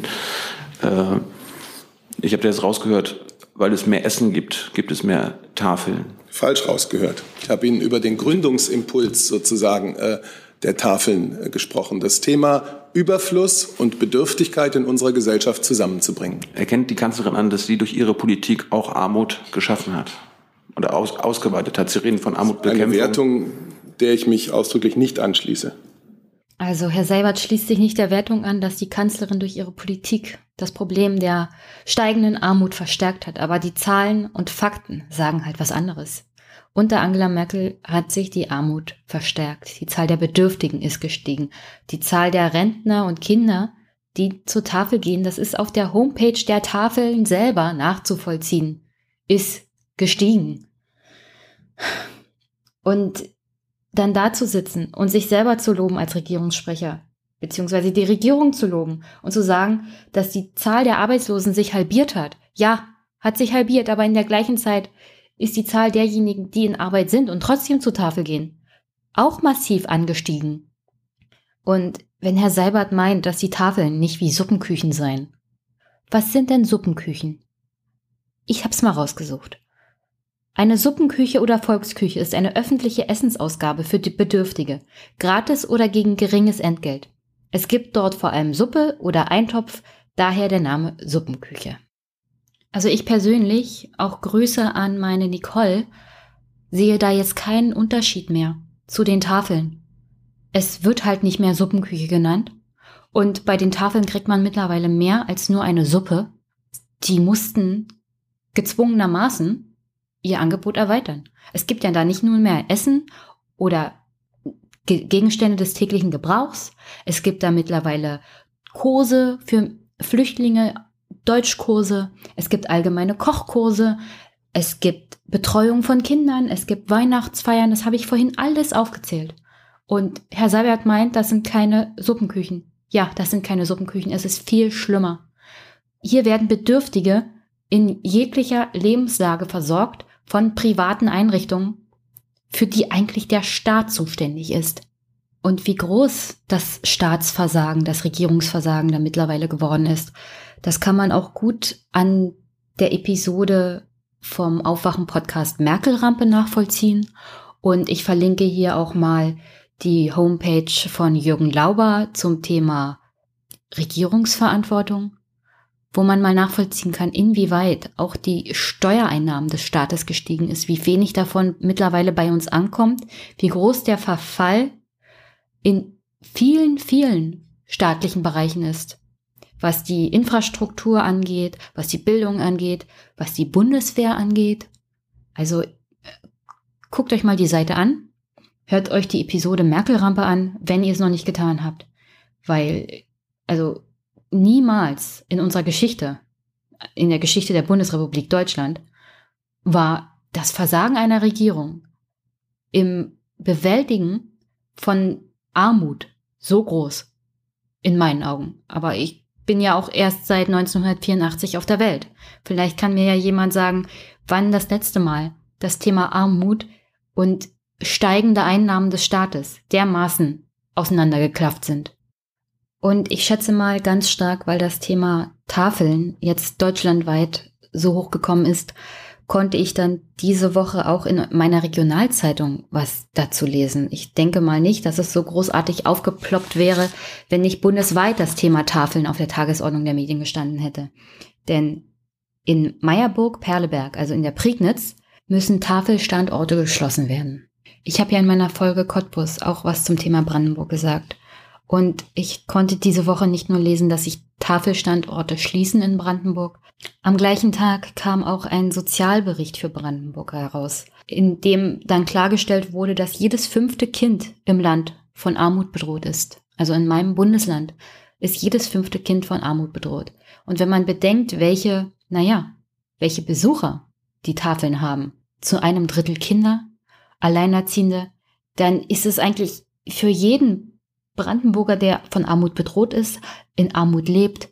Und die Zahl ist eher höher, weil wir hier 50-prozentige Anzahlen an Erwerbstätigen haben, die befristet beschäftigt sind oder nur solche 450 Euro Jobs haben oder generell nicht genug verdienen. Ich habe ja genannt, dass man mindestens 934 Euro haben muss als Alleinstehender, um nicht als von Armut gefährdet zu gelten. Das ist eine Summe, die haben die meisten Brandenburger gar nicht, wenn sie arbeiten gehen. Und in der Situation schließen Tafelstandorte in meinem Heimatland. Aber hier noch ein paar interessante Punkte aus diesem Sozialbericht. Am höchsten armutsgefährdet sind der Studie zufolge Bewohner der beiden kreisfreien Städte Brandenburg an der Havel mit 18,3 Prozent und Überraschung, Überraschung. Cottbus mit 17,9 Prozent. Der Studie zufolge sind die 18 bis 25-Jährigen im Ausbildungsalter von allen anderen Altersgruppen am stärksten von Altersarmut gefährdet. Mit 26,1 Prozent. Auch Arbeitslosigkeit bedeutet oft drohende Armut. Fast drei Viertel der Langzeitarbeitslosen leben mit diesem Risiko. Für diese Gruppe hat sich das Risiko, arm zu werden, seit 1996 mehr als verdoppelt. Das Fazit der Statistiker ist bitter. An der allgemeinen Einkommensentwicklung in den neuen Bundesländern hätten die Langzeitarbeitslosen nicht teilhaben können. Sieben Prozent der erwerbstätigen Brandenburger liegen unter dem notwendigen Monatseinkommen von 934 Euro, um nicht als arm zu gelten oder armutsgefährdet. Bei den Teilzeitbeschäftigten sind es 18 Prozent. Und das Risiko, arm zu werden, ist bei Personen mit geringem Bildungsabschluss und davon sind es einige in Brandenburg, weil die bleiben in der Regel auch behaftet in der Region. Bei diesen Personen liegt das Risiko, arm zu werden oder von Armut gefährdet zu sein, bei 40 Prozent. Und jetzt, wie gesagt, zu dem Thema Schließung der Standorte der Tafel in der Prignitz. Das soziale Aktionsbündnis Prignitz muss die Tafeln in Meyenburg, Lenzen und Kerstedt schließen. Es fehlt schlicht das Geld, um die nötigen Stellen zu besetzen, weil das Jobcenter Prignitz die Mittel gekürzt hat. Sogar in Prickzweig steht die Tafel auf der Kippe. Als wichtigster Grund wird dabei angegeben, dass die Tafel ihr Personal über die geförderten Maßnahmen, ähm, Arbeitsgelegenheiten mit Mehraufwandsentschädigung und über Ehrenamtliche nicht mehr stemmen kann. Das Geld wird einfach gestrichen, was sie von der Kommune zur Verfügung gestellt bekommen hat für ein Eurojobs. Und alleine durch Ehrenamtliche können sie das Angebot nicht mehr halten. Der Geschäftsführer des Jobcenters in der Prignitz hatte zwar bestätigt, dass es ein neues Antragsverfahren gibt, um weiterhin 10 bis 11 Stellen für die Tafel im Bereich ein Eurojob zur Verfügung zu stellen, das aktuell aber nicht mehr Maßnahmen zur Eingliederung in den ersten Arbeitsmarkt in Aussicht stehen, komme vor allem wegen einer Mittelkürzung. Dem Jobcenter steht eine bestimmte Summe für Eingliederungsmaßnahmen zur Verfügung, der sogenannte Eingliederungstitel. Das Geld werde jedes Jahr vom Bundeshaushalt zur Verfügung gestellt und diese Summe ist für uns, so der Geschäftsführer, von 3,5 auf zwei Millionen gesunken. Das heißt, das Jobcenter hat weniger Geld zur Verfügung, um solche Dinge wie ein Eurojobs zur Verfügung zu stellen. Diese ein Eurojobber haben für die Tafel gearbeitet und jetzt können sich die Tafeln in meiner Heimat diese Euro, ein Eurojobber nicht mehr leisten, weil keine finanziellen Mittel vom Bund zur Verfügung gestellt werden. Aber der Bedarf für diese Tafeln ist einfach da in Pritzwalk und Umgebung. Nur leider, wenn die anderen Standorte geschlossen werden, kommen die Hartz-IV-Empfänger oder generell Bedürftigen einfach nicht mehr zu der anderen Tafel, die noch bleibt, weil sie dafür extra Geld in die Hand nehmen müssten, um hinzukommen und das Fahrgeld ist viel zu teuer. Und deswegen können sie gar nicht mehr zur Tafel. Und mein Burgs Bürgermeister Falko Krasowski zeigt eigentlich in seinem seine Aussage zu der ganzen Situation ganz gut, naja, was er von dem Ganzen hält. Und ungefähr so fühle ich mich auch. Ich zitiere ihn hier mal. Die Situation beschreibt unser augenblickliches System. Dieses sorge immer mehr für eine Zweiklassengesellschaft. Zwar verspreche die Landes- und Bundesregierung immer wieder punktuell finanzielle Hilfe, bei Entscheidungen wie diese behindere sie sich aber mit entsprechenden Gesetzgebungen selbst. Also nochmal, die Bundes- und Landesregierung verlassen sich hier auf private Institutionen. Und anstatt diese dann zu unterstützen und heilfroh zu sein, dass die überhaupt da sind, um die Not einigermaßen zu lindern, wird der Tafel in meinem Heimatland stellenweise einfach der Boden unter den Füßen weggerissen. An wen sollen sich denn die Bedürftigen jetzt noch wenden? Also, das war kein besonders erfreulicher Podcast, aber das ist auch kein besonders erfreuliches Thema. Ich habe so das Gefühl, dass Armut in Deutschland schlichtweg privatisiert wurde vom Staat und er sich hier, naja, ich würde ja noch nicht mal sagen Staat, einfach von der Regierung und von den Politikern und dass sie sich hier ganz klammheimlich aus der Verantwortung ziehen und immer nur das Thema aufgreifen, wenn sie für sie persönlich irgendwelche Vorteile in ihrer eigenen Agenda sehen. Und ich sehe da schlimme, schlimme Konsequenzen auf uns alle zukommen. Die AfD kommt ja nicht von ungefähr. Und eigentlich wollte ich ja zum Abschluss hier aufrufen, spendet und engagiert euch für die Tafel.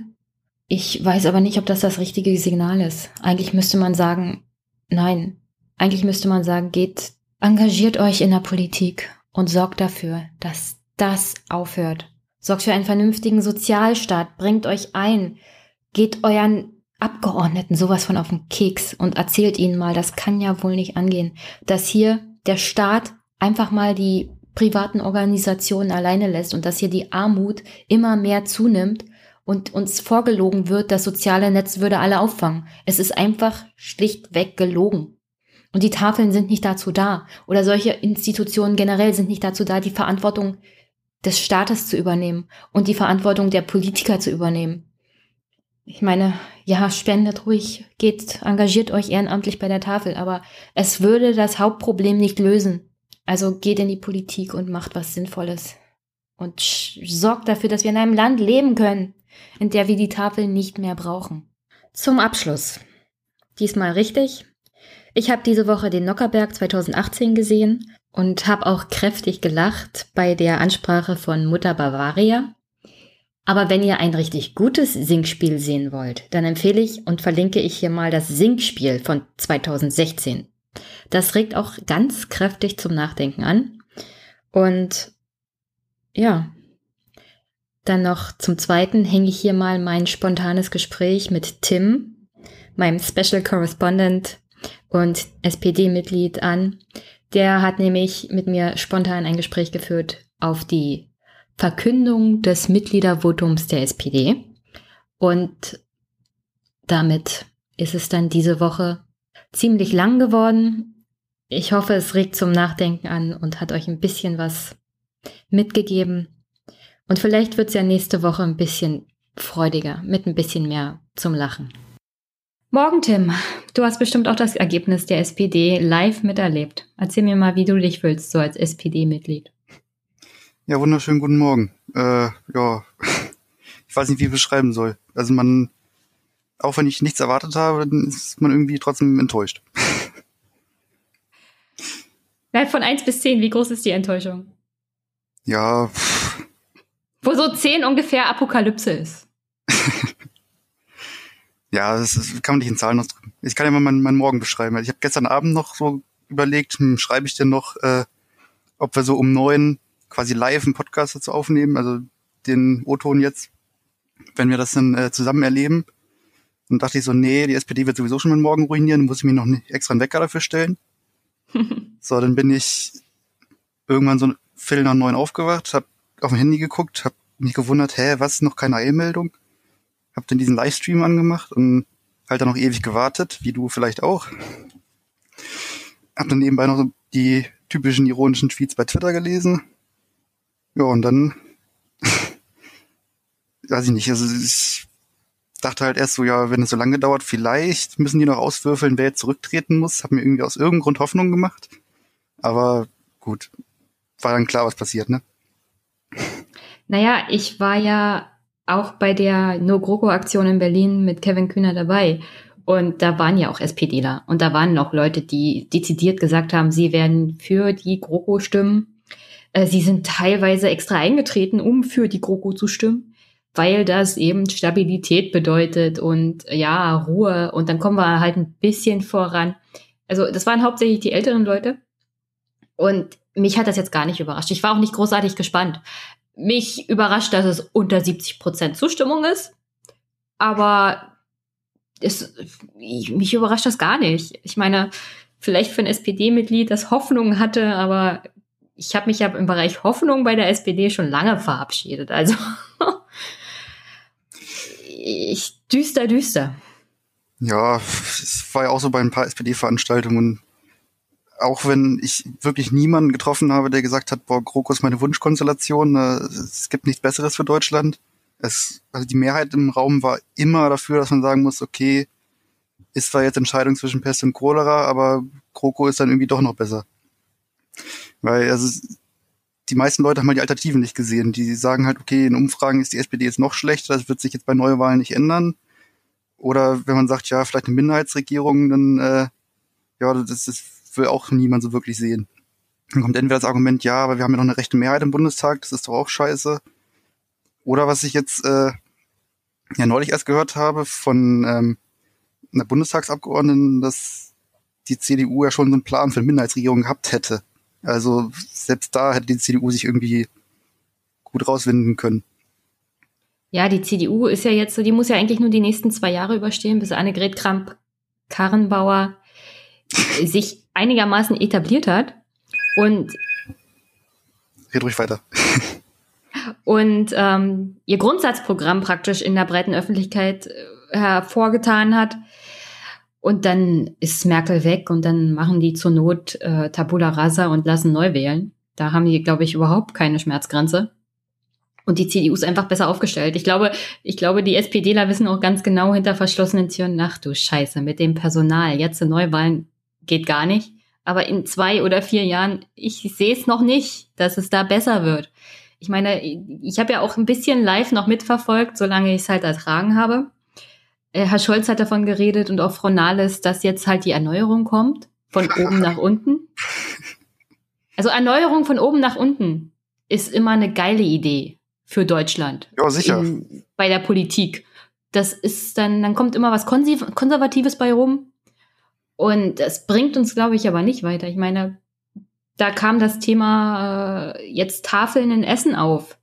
Wo ist die breite Diskussion der SPD zum Thema Armut? Ich meine, mein Podcast Montag wird hauptsächlich um die Tafeln gehen. Ich habe teilweise fast geweint, als ich das gelesen habe, was da alles abgeht.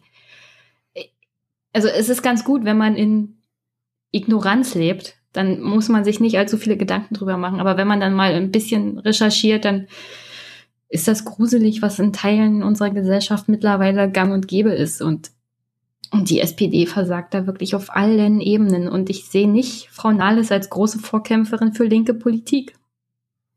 Ja, das Traurige ist ja, dass das Potenzial da ist, um irgendwie als linke Partei jetzt groß Stimmen zu gewinnen. Also wenn man sich jetzt so, so Umfragen anguckt über Jahre hinweg, dann also dass, dass Menschen unzufrieden sind mit Ungleichheiten in diesem Land, das wird ja immer mehr. Die Ungleichheit wird auch immer größer. Die, also man kann Menschen noch so sehr irgendwie erzählen, ja, es ist alles gut, ja, trotzdem merken die ja, dass irgendwas verkehrt ist. Aber dadurch, dass irgendwie es keine Partei gibt, die, die, die ernsthaft was dagegen zu machen scheint, ist dann recht leicht, die auf die falschen Wege zu führen. Ja, das ist, ich meine, die Lebensrealität der Menschen ist halt anders als das, was ihnen teilweise in den öffentlich-rechtlichen gepriesen wird. Die beschäftigen sich ja auch nur dann mit einem Thema, wenn es gerade mal hochkommt. Ich hätte gerne mal ein paar Berichte über die Tafel oder Armut oder Ungleichheit generell. Äh, kommt leider eher selten und wenn dann nach 23 Uhr, wo es keiner sehen kann. Oma Erna schon gar nicht. Und äh, da versagen die Medien. Aber die Menschen haben halt das Gefühl, die spüren das ja im alltäglichen Leben. Und die SPD greift das leider nicht auf und wenn, dann nicht sehr glaubwürdig, weil wie gesagt, das hängt auch an Personen. Und Scholz und Nahles sind da, glaube ich, nicht die richtigen Antworten. Ja, ich finde es immer recht feige von, von den SPD-Lern sozusagen, ja, es gibt keine, keine Wechselstimmung in diesem Land oder ja, mhm. die, die, die Medien, die sind halt das, die, die setzen halt die falschen Themen. Also man kann als Partei auch mal selber Themen setzen. Man kann auch mal eine Talkshow gehen und sagen, fuck it, ich erzähle jetzt hier, was ich ändern will. Ist mir scheißegal, was ihr für ein Thema habt. Wenn ihr jetzt über Flüchtlinge reden wollt, mir egal. Ich rede jetzt auch ein bisschen über Ungleichheit oder so oder Umverteilung. Aber sowas passiert ja nicht. Ja, ich meine, ich, das beste Geschenk an Frau Merkel war ja Martin Schulz in der Kanzlerkandidatendebatte. Ich habe da gesessen nach 45 Minuten. Ich wäre am liebsten durch den Fernseher gesprungen und hätte Martin Schulz geschüttelt. Ich meine, von Frau Merkel erwarte ich ja nicht, dass sie sich anders benimmt. Die wird sich nie ändern. Das ist ihre Politik, das ist, wie sie erfolgreich ist, das wird sie nicht verändern. Aber Martin Schulz, als SPD-Kandidat dazustehen und zuzulassen und es über sich ergehen zu lassen, 45 Minuten über Flüchtlinge zu reden und das Thema Bildung, Steuern, Rente, soziale Gerechtigkeit sind in den letzten 15 Minuten abgehandelt worden und auch nur angeschnitten. Also ich habe gedacht, ich spinne.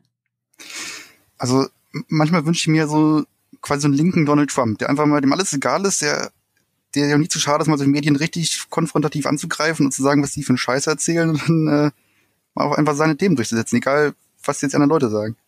Aber sowas gibt's halt nicht. Also ich sehe halt auch nicht, selbst wenn jetzt der gesamte SPD-Vorstand irgendwie zurücktreten würde, es gibt ja auch in der zweiten Reihe jetzt recht wenig Leute, die von denen ich sagen würde, ja, die würden jetzt ganz groß was anderes verkörpern. Und äh, jetzt wird ja, also bei der Wahl des Vorsitzenden gibt es jetzt ein paar Kandidaten, die sich dann Stellungen bringen, von denen jetzt die Simone Lange da irgendwie ähm, so die aussichtsreichste scheint, also als Gegenkandidaten zu Nahles. Aber selbst da habe ich jetzt ja äh, bei NDR gelesen, dass sie das wahrscheinlich nur macht, um sich bekannt zu machen, um dann gegen Stegner als Landesvorsitzender anzutreten. Und dass es alles nur Kalkül ist. Und dann denke ich auch wieder, ja, super, klasse. Ja, aber um ehrlich zu sein, ähm, das habe ich mir eigentlich gleich gedacht. Stegner ist ja damals nicht zurückgetreten, als in Schleswig-Holstein die Wahl so schlecht ausging und der Albig da den Posten verloren hat als Ministerpräsident. Und da habe ich mir gleich gedacht, ah, das macht so, um Stegner loszuwerden.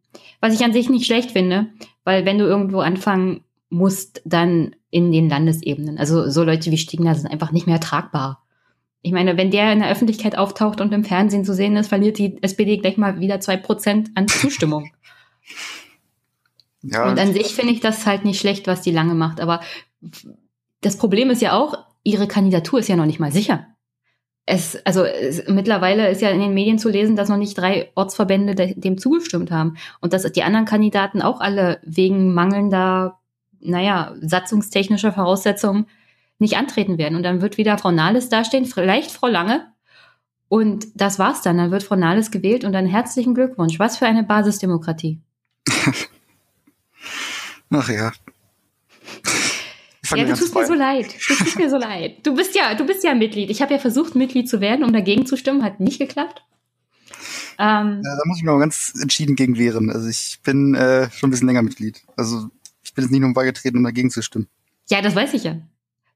Deswegen tust du mir ja umso so mehr leid. Ich hatte ja da keine Berührungsängste, weil. Hm?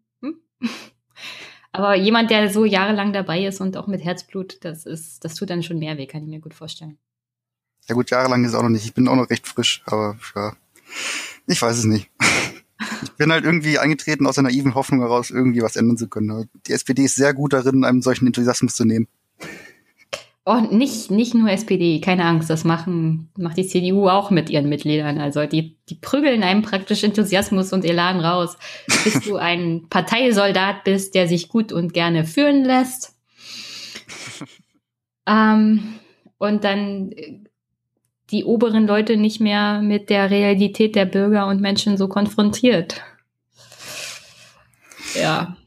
Ja, ich weiß nicht, irgendwie, ist, vor ein paar Wochen noch habe ich so gesagt, also wenn die SPD für die GroKo stimmt, dann trete ich aus, außer sie macht mich zum Vorsitzenden, aber es ist irgendwie vielleicht ein bisschen Masochismus. Also ich habe irgendwie Lust dabei zu bleiben. Das ist immer lustig. Ja, bleib dabei. Ich habe eine Quelle, eine interne Quelle. Nee, ähm, mal ernsthaft. Also das bringt ja gar nichts, wenn die Leute, die sich dagegen wehren, austreten. Also dann hast du noch weniger Leute, die da für einen Wandel sorgen. Und das Problem ist, ich sehe ja auch nicht, dass hier so eine Gegenbewegung kommt, wie zum Beispiel in Frankreich oder in Großbritannien oder wie in den USA, als der Sanders angetreten ist. Das sehe ich ja alles hier in Deutschland nicht wirklich. Ich meine, da gibt's in der SPD zwar die Linken und unter anderem auch Herrn Bülow, die immer wieder sagen, hier, das, das sind unsere Themen und so müssten wir es eigentlich machen und wir müssten ein bisschen moderner werden, nicht als Partei, als linke Partei, sondern in der Struktur, damit wir die Leute wieder zu uns bringen. Ähm, aber wenn die alle austreten, dann ist die SPD hoffnungslos verloren. ja, also wenn wir jetzt über die Zukunft reden, was dann noch so kommen kann, dann, wie gesagt, dann fange ich wirklich an zu weinen. wir, halt wir machen das stückchenweise, Tim, keine Angst. Ja, gut.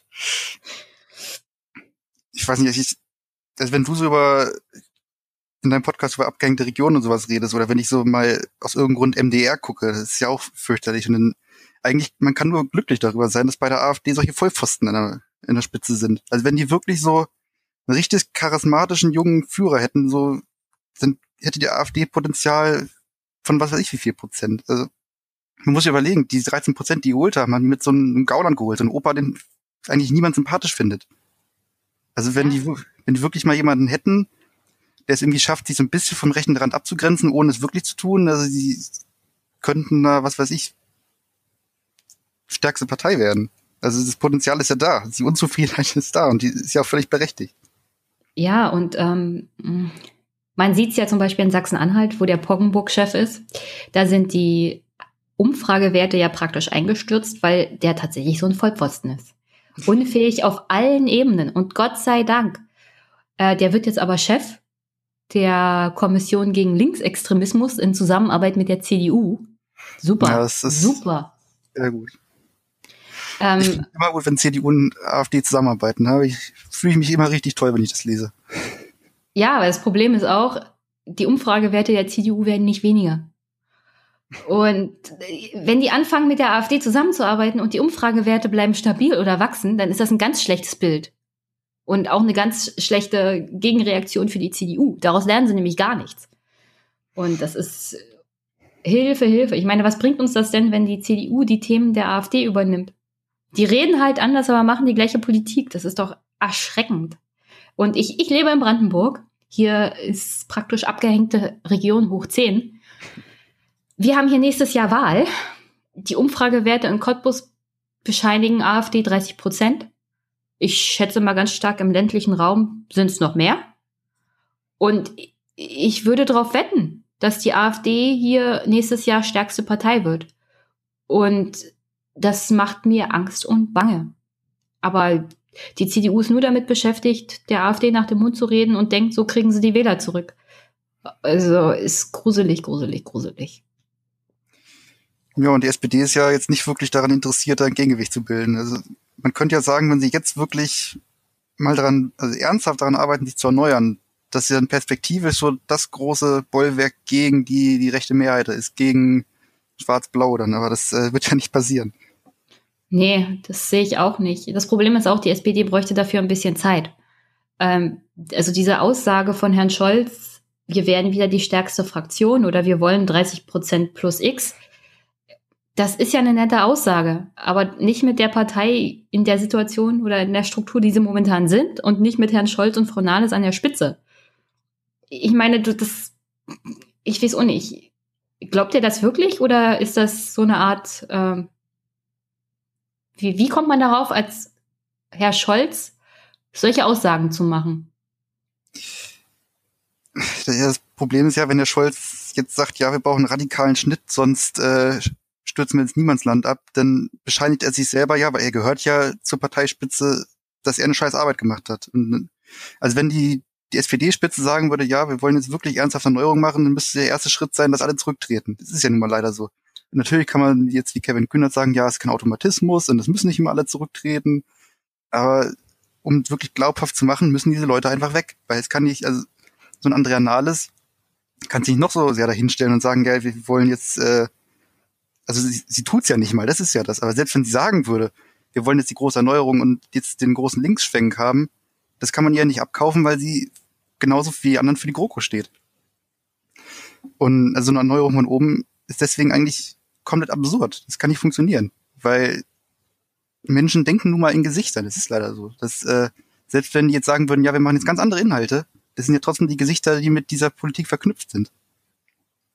Und also die Parteispitze sagt im Prinzip seit 2005, dass sie sich erneuern will.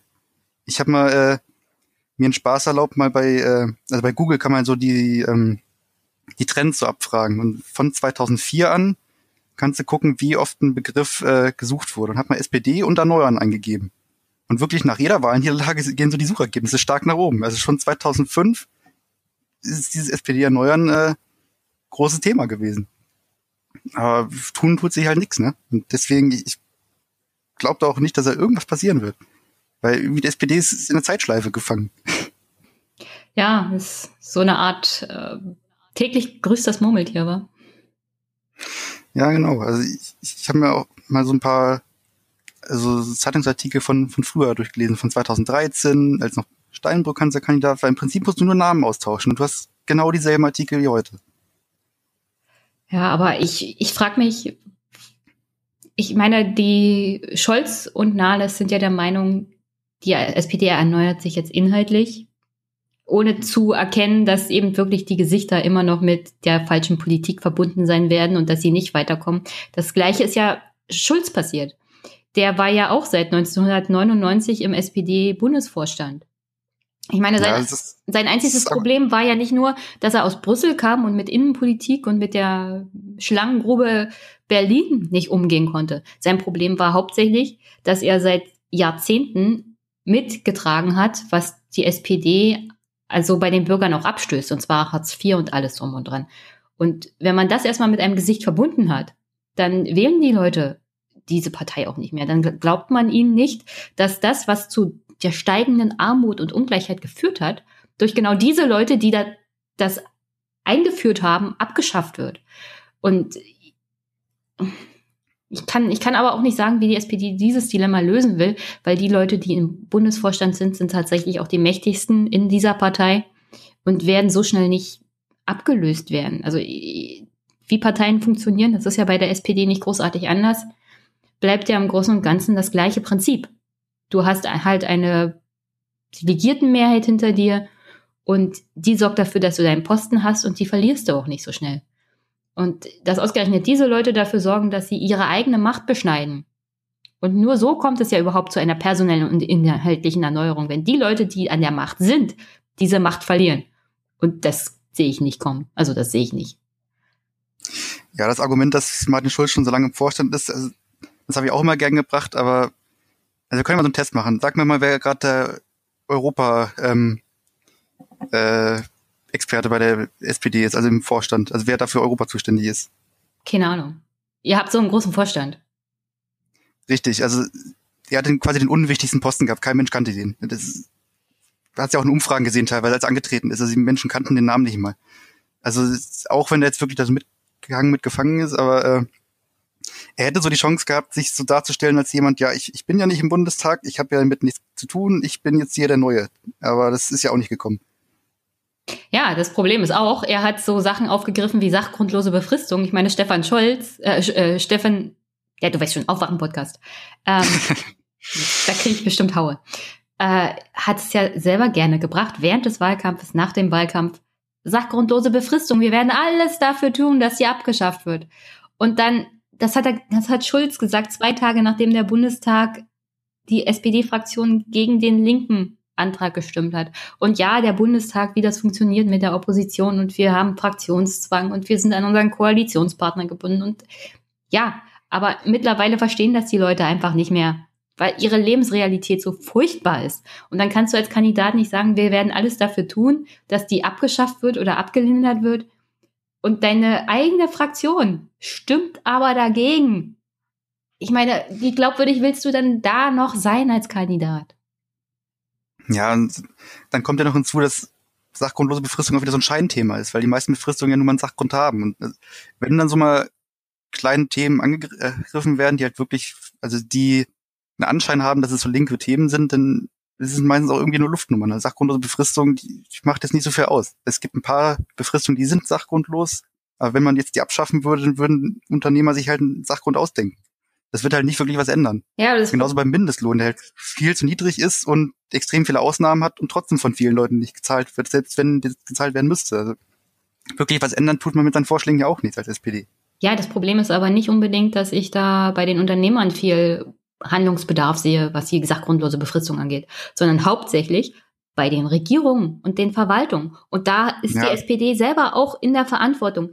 Die Bundesminister haben, haben Ministerien, in denen vermehrt angestellt wurde, auch befristete Jobs. Auf Landesebene gibt es Ministerpräsidenten der SPD, die dazu übergegangen sind, dass 30 plus Angestellte im öffentlichen Dienst befristet angestellt sind. Und das sind auch junge Leute. Und jetzt mal ganz ehrlich, wenn du von deinem Staat solche Signale bekommst, wie sollte dann die Wirtschaft irgendwie anders handeln?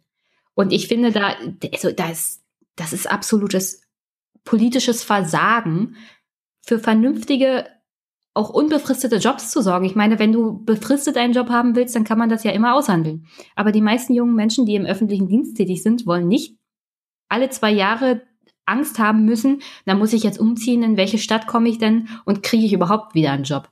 Und also als Arbeitgeber, das, und der größte Arbeitgeber ist der Staat, und dann als SPD da zu sitzen und zu sagen, ja, sachgrundlose Befristung, hm, schaffen wir ab, aber danach handeln tun wir nicht, wenn da wir in Regierungsverantwortung sind. Nein, toll, einfach nur toll. Ja, es, es fehlen einem teilweise einfach so die Worte. Also ich war ja auch bei dieser Juso-Veranstaltung in Hannover hier gegen die Kroko. Mhm. Und ähm, da war auch äh, Matthias Miersch, der ist ja, jetzt will ich nichts Falsches sagen, aber ich glaube, ist umweltpolitischer Sprecher der SPD und äh, Sprecher der Linken. Ähm, also der hat auch so gesagt, dass es kommen ständig Leute zu ihm, die halt gegen die GroKo sind, weil wo ist denn hier die Vermögensteuer im, im Koalitionsvertrag? Und er kann halt immer nur sagen, ja, es steht nicht mal in unserem Wahlprogramm.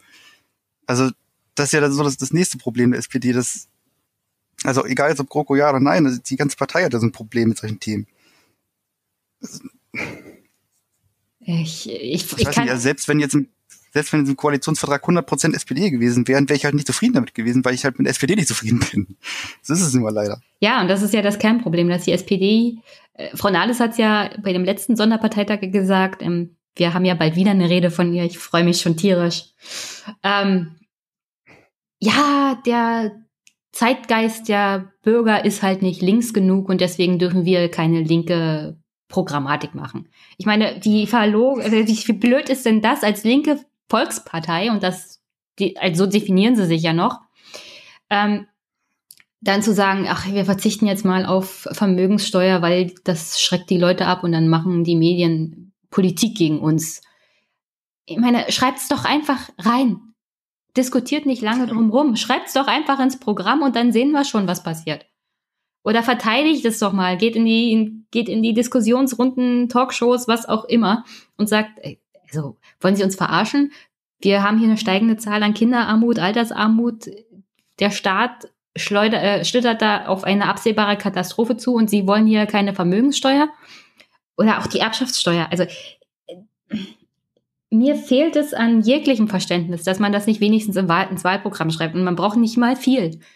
Da schreibt man halt einen Satz oder zwei. Wir wollen Vermögenssteuer, wir wollen Erbschaftssteuer. Fertig ist der Laden. Also, wie man das dann ausformuliert und wie das dann aussieht, darüber kann man ja immer noch reden. Aber das ist doch erstmal das Hauptziel. Du musst doch nicht mehr, nicht kilometerlange Programme schreiben. Schreibt es doch erstmal, was ihr wollt, was das Ziel ist. Wie das Ziel dann zu erreichen ist, das muss man nicht im Kleinen-Kleinen schon während des Wahlkampfes wissen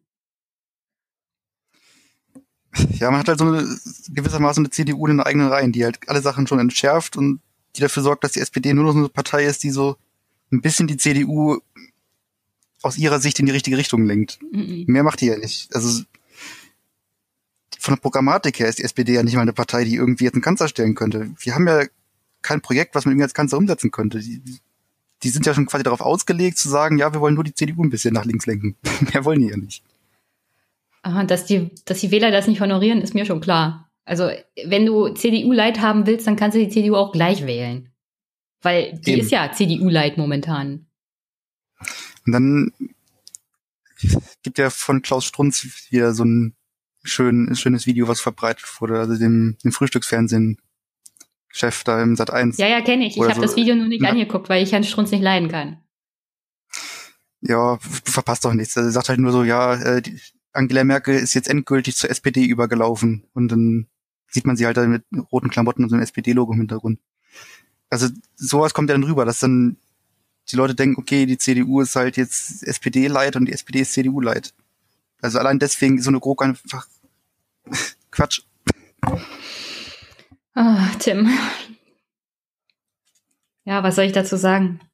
Ich glaube, da werden wir noch viel drüber reden. Ich meine, ich vermute ja, dass die nächste große Koalition jetzt äh, nur noch zwei Jahre hält und dann gibt es eine Neuwahl. Und wenn die SPD so bleibt, wie sie ist und sich programmatisch auch nicht weiterentwickelt, 16 Prozent, wenn er Glück habt. ja, die SPD hat sich halt selber so eine Scheißsituation reingebracht. Sie kann jetzt eigentlich nur noch verlieren. Ja. Und äh, also was ich jetzt gehört habe von, von Bundestagsabgeordneten so, man hofft halt sehr auf diese diese Klausel, die man sich so reingeschrieben hat, dass man nach zwei Jahren die Koalition überprüfen kann und dann, äh, also ich weiß nicht, ob das wirklich so passiert, aber die, die Hoffnung ist wohl, okay, nach der Hälfte der Koalition sprengen wir die halt und gehen gestärkte Neuwahlen. Nur ich frage mich halt, wo man diese Stärkung herholen will. Also weder programmatisch noch personell sehe ich irgendwie Potenzial dafür, dass man gestärkt aus einer halben großen Koalition rausgehen kann. Selbst wenn die Koalition vier Jahre hält, also ja, und ich zweifle halt auch noch daran, wenn jetzt, was weiß ich, also wenn jetzt wirklich dieser Tag kommt, wo man sagen kann, okay, wir können jetzt aus der GroKo rausgehen, aber dann sehen die Leute wieder eine Umfrage und sehen, oh, die SPD steht gerade bei 14 Prozent. Hm. Wollen wir jetzt wirklich Neuwahlen? Mhm. Oder nehmen wir lieber die anderthalb Jahre Ministergehalt nochmal mit. Ja, ich glaube auch, dass es eher dann in der Situation darauf hinauslaufen wird, dass es ja nicht nur die Minister, es sind auch die Abgeordneten, die bezahlen ja eine ja, klar. Menge Geld. 30.000 plus für eine Wahl und dann besteht die Gefahr, dass sie ihren Posten verlieren und viele wissen gar nicht mehr wohin und dann hängen natürlich auch noch die Mitarbeiter in den Abgeordnetenbüros dran. Die wollen wahrscheinlich auch nicht nach zwei Jahren schon wieder auf der Straße sitzen. Ähm, also ich glaube noch nicht mal, dass die SPD dann groß happy ist, wenn nach zwei Jahren Schluss ist. Ich kann mir vorstellen, wenn die, wenn es für die CDU gut läuft, dass sie das drauf anlegen, weil die können nur gewinnen. Äh, die SPD, da besteht mehr Gefahr, dass sie noch mehr verlieren als bei der letzten Wahl jetzt. Siehst du irgendein Szenario, in dem es irgendwie gut ausgehen könnte, sagen wir es mal so? Für die SPD? Generell für, für Deutschland. Also wenn die AfD hier die Mehrheit holt und die Leute mitkriegen, was das für eine Scheißpartei ist, dann geht's vielleicht wieder bergauf. Aber ich bin, ich bin ja, eher so der pessimistische Mensch. Das ist halt auch so meine Hoffnung. Also das Argument war zu sagen, ja, wir haben eine rechte Mehrheit im Bundestag, äh, deswegen, was weiß ich. Eigentlich könnte das ein Geschenk für die SPD sein, dass man sagt, okay, wir fahren jetzt alles gegen die Wand, schmeißen unsere Leute raus und jetzt beschränken wir uns darauf, gegen diese rechte Mehrheit Politik zu machen. Ja. Können so mal rausarbeiten, was wir überhaupt wollen, wo wir hinwollen mit unserer Partei. Ja, deswegen wäre ja die Idee, ein bisschen mal zurückzukehren zu den Wurzeln in der Opposition gar nicht so schlecht gewesen. Lass doch doch mal die rechten Fuzis machen. Lass doch mal die CDU den ganzen Ärger einheimsen, den, den sie auch verdienen was den Bereich soziale Gerechtigkeit angeht. Ich meine, da sitzen Leute in der zweiten Reihe, die warten darauf, dass Merkel geht, die behaupten, ja, soziale Gerechtigkeit oder soziale Ungerechtigkeit, das ist ja nur so ein Gefühl, dass die SPD und die Linken den Leuten einreden. Das stimmt ja alles gar nicht. Äh, Mike Moring von, von der CDU Thüringen erzählt sowas im, im öffentlichen Fernsehen. Und da sitzt die, die SPD Bundespräsidentenkandidatin Frau Schawan und sagt, ach, so können Sie das aber nicht sagen. Nee, da musst du sagen, also Herr Moring, in welcher Welt leben Sie denn? In welcher Dimension leben Sie denn? Aber sie das ist dann ganz brav und sagt, na ja, so können Sie das Argument nicht machen. Also die SPD hätte eine Chance vielleicht in der Opposition gehabt. Ich meine, das wäre auch ein Risiko gewesen, aber wenigstens hätten sie sich mal ein bisschen sammeln und äh, ja, eine Bilanz machen können. Und dann hätte mal die, die CDU abgekriegt, was für ein Schwachsinn sie hier fabrizieren. Aber ich meine, es gibt natürlich auch noch eine andere Variante, wie das hier gut ausgeht für uns alle. Und zwar, wenn wir so eine Bewegungspartei haben, wie es in Frankreich zum Beispiel gekommen ist. Obwohl das natürlich für die Franzosen noch mehr Gefahr bedeutet. Sind die Volksparteien erstmal weg? Äh, ist da viel Vakuum für rechte Parteien wie zum Beispiel Le Pen oder hier bei uns in Deutschland für die AfD, wenn das mit der Bewegung um Macron scheitert, dass die da tatsächlich dann den Laden übernehmen. Das ist natürlich eine andere Gefahr von solchen Bewegungsparteien. Ich weiß nicht, vielleicht fehlt mir das ein bisschen Fantasie, aber ich kann mir das noch nicht so wirklich vorstellen, dass es in Deutschland ähnlich passieren wird. Aber ich habe auch keine Ahnung. Ja, es, ich kann es mir auch schwer vorstellen. Ich glaube, ähm, dass das Szenario, äh, dass die AfD hier mal irgendwann mit der CDU und das in nicht allzu ferner Zukunft Koalitionen eingeht oder Kooperationen auch auf Landesebene, das erleben wir hier bald noch. Und dann müssen wir mal sehen, wie die SPD darauf reagiert. Oder die Linken. Weil dann sehe ich hoffnungsvoll in die Zukunft, dass da sich endlich mal was bewegt. Und auch, dass die Zivilgesellschaft, dass die Leute, die mitbekommen, dass die AfD für sie überhaupt nichts tut, ähm, sich tatsächlich wehren. Ja, also vielleicht braucht dieses Land halt wirklich mal, also es braucht einfach mal eine rechte Regierung, dass man auch wirklich mal sieht, was das bedeutet. Ja. Also ich bin schon mittlerweile so ein bisschen jetzt übergegangen, dass, dass ich diese Welt einfach brennen sehen will. Ich will wirklich das. Oh, wir sind im Trumpland. Ja. Oh weia. Wenn die AfD jetzt irgendwie 51 Prozent kriegen würde, das wäre doch mal für die anderen Parteien echt ein Geschenk. Es wäre natürlich für uns alle schlecht. Ähm, natürlich. Aber, aber wir, sehen ja, wir, wir sehen ja, was in der Gesellschaft passiert, was da für Potenzial auch schlummert. wenn so Leute wie Trump das Sagen haben. Ja, eben. Also was da für Debatten jetzt geführt werden, das wäre ohne Trump nicht, nicht, nicht denkbar gewesen. Also vielleicht, also wenn wir wirklich mal so eine rechte Regierung haben, dann äh, vielleicht kann sich die ganze Gesellschaft weiterentwickeln. Ich weiß es nicht. Ja, vielleicht ist es auch mal notwendig, um mal wieder Leben, Leben zu bringen in die Demokratie, damit man mal sieht, dass diese rechten Vollpfosten, und das sind einfach alles Vollpfosten, vor allem bei der AfD, dass das alles Egoisten sind, irgendwelche Steuerhinterzieher, zum Beispiel in Brandenburg hatten wir da jetzt einen Fall, äh, dass die für, für die Leute gar nichts bringen, dass sie sich lieber mal selber einbringen müssen, die Bürger. Und dass sie der SPD zum Beispiel auch ein bisschen in den Hintern treten müssen, dass sie sich mal ein bisschen mehr bewegen.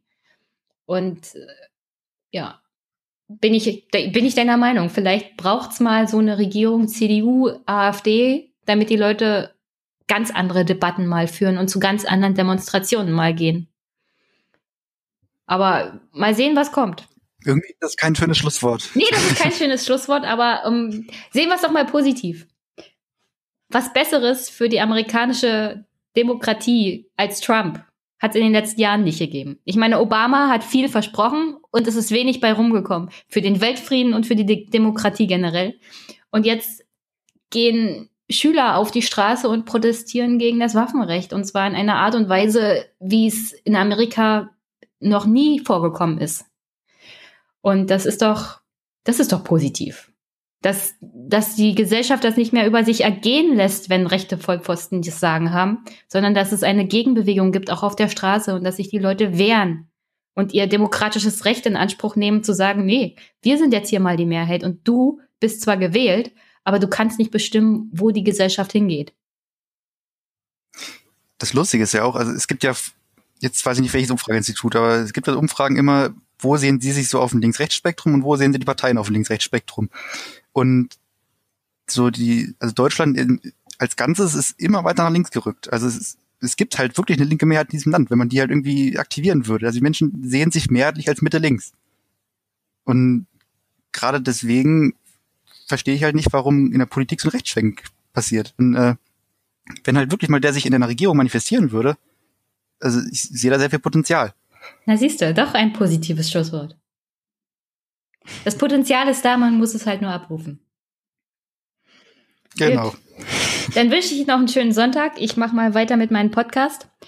Das hier werde ich nachbearbeiten und dann für Montag anhängen. Dann wird es Montag wieder länger. Tut mir leid, dass ich äh, so auf dein, dass ich deinen Podcast wieder verlängert nee, habe. Nee, das finde ich gut. ich, ich, ich soll ja immer lange machen. Nur das Problem ist, wenn ich die über 30 Minuten jetzt noch anhänge, dann ist für den Rest des Monats wieder keine Zeit übrig. Ich muss dazu, ich muss dazu kaufen. Ich muss Zeit dazu kaufen. Leute, unterstützt den Podcast, sonst kriegt er die nächsten zwei Wochen keinen. Ja, ursprünglich hast du mal gesagt, du wolltest über eine halbe Stunde, dreiviertel Stunde bleiben. Ja. Dann habe ich ja schon mal gesagt, ja, irgendwann landest du bei vier Stunden. Oh, ja, das, aber der vier Stunden ist, ich bin ja bei Podigy vier Stunden ist der Plan für, das, für den ganzen Monat. Also ich habe vier Stunden Kontingent und das muss ich über den so, Monat verteilen. Und äh, jetzt bin ich im zweiten Monat meiner Podcast-Tätigkeit und äh, schon der erste Podcast war eineinhalb Stunden, der zweite wird jetzt wahrscheinlich ungefähr genauso lang. Und mir geht die also, Zeit liebe Zuhörer, aus. Wundert euch nicht, wenn das, wenn das bald ein monatlicher Podcast wird. Ja, ja, nicht wundern, dann gibt's bloß noch einen Podcast pro Monat. Oder ihr unterstützt mehr. Hm. Das ist doch ein wunderschönes Schlusswort. Ja. Dann wünsche ich dir auch einen schönen Sonntag. Bis dann, danke Tim. Gerne doch. Tschüss. Tschüss.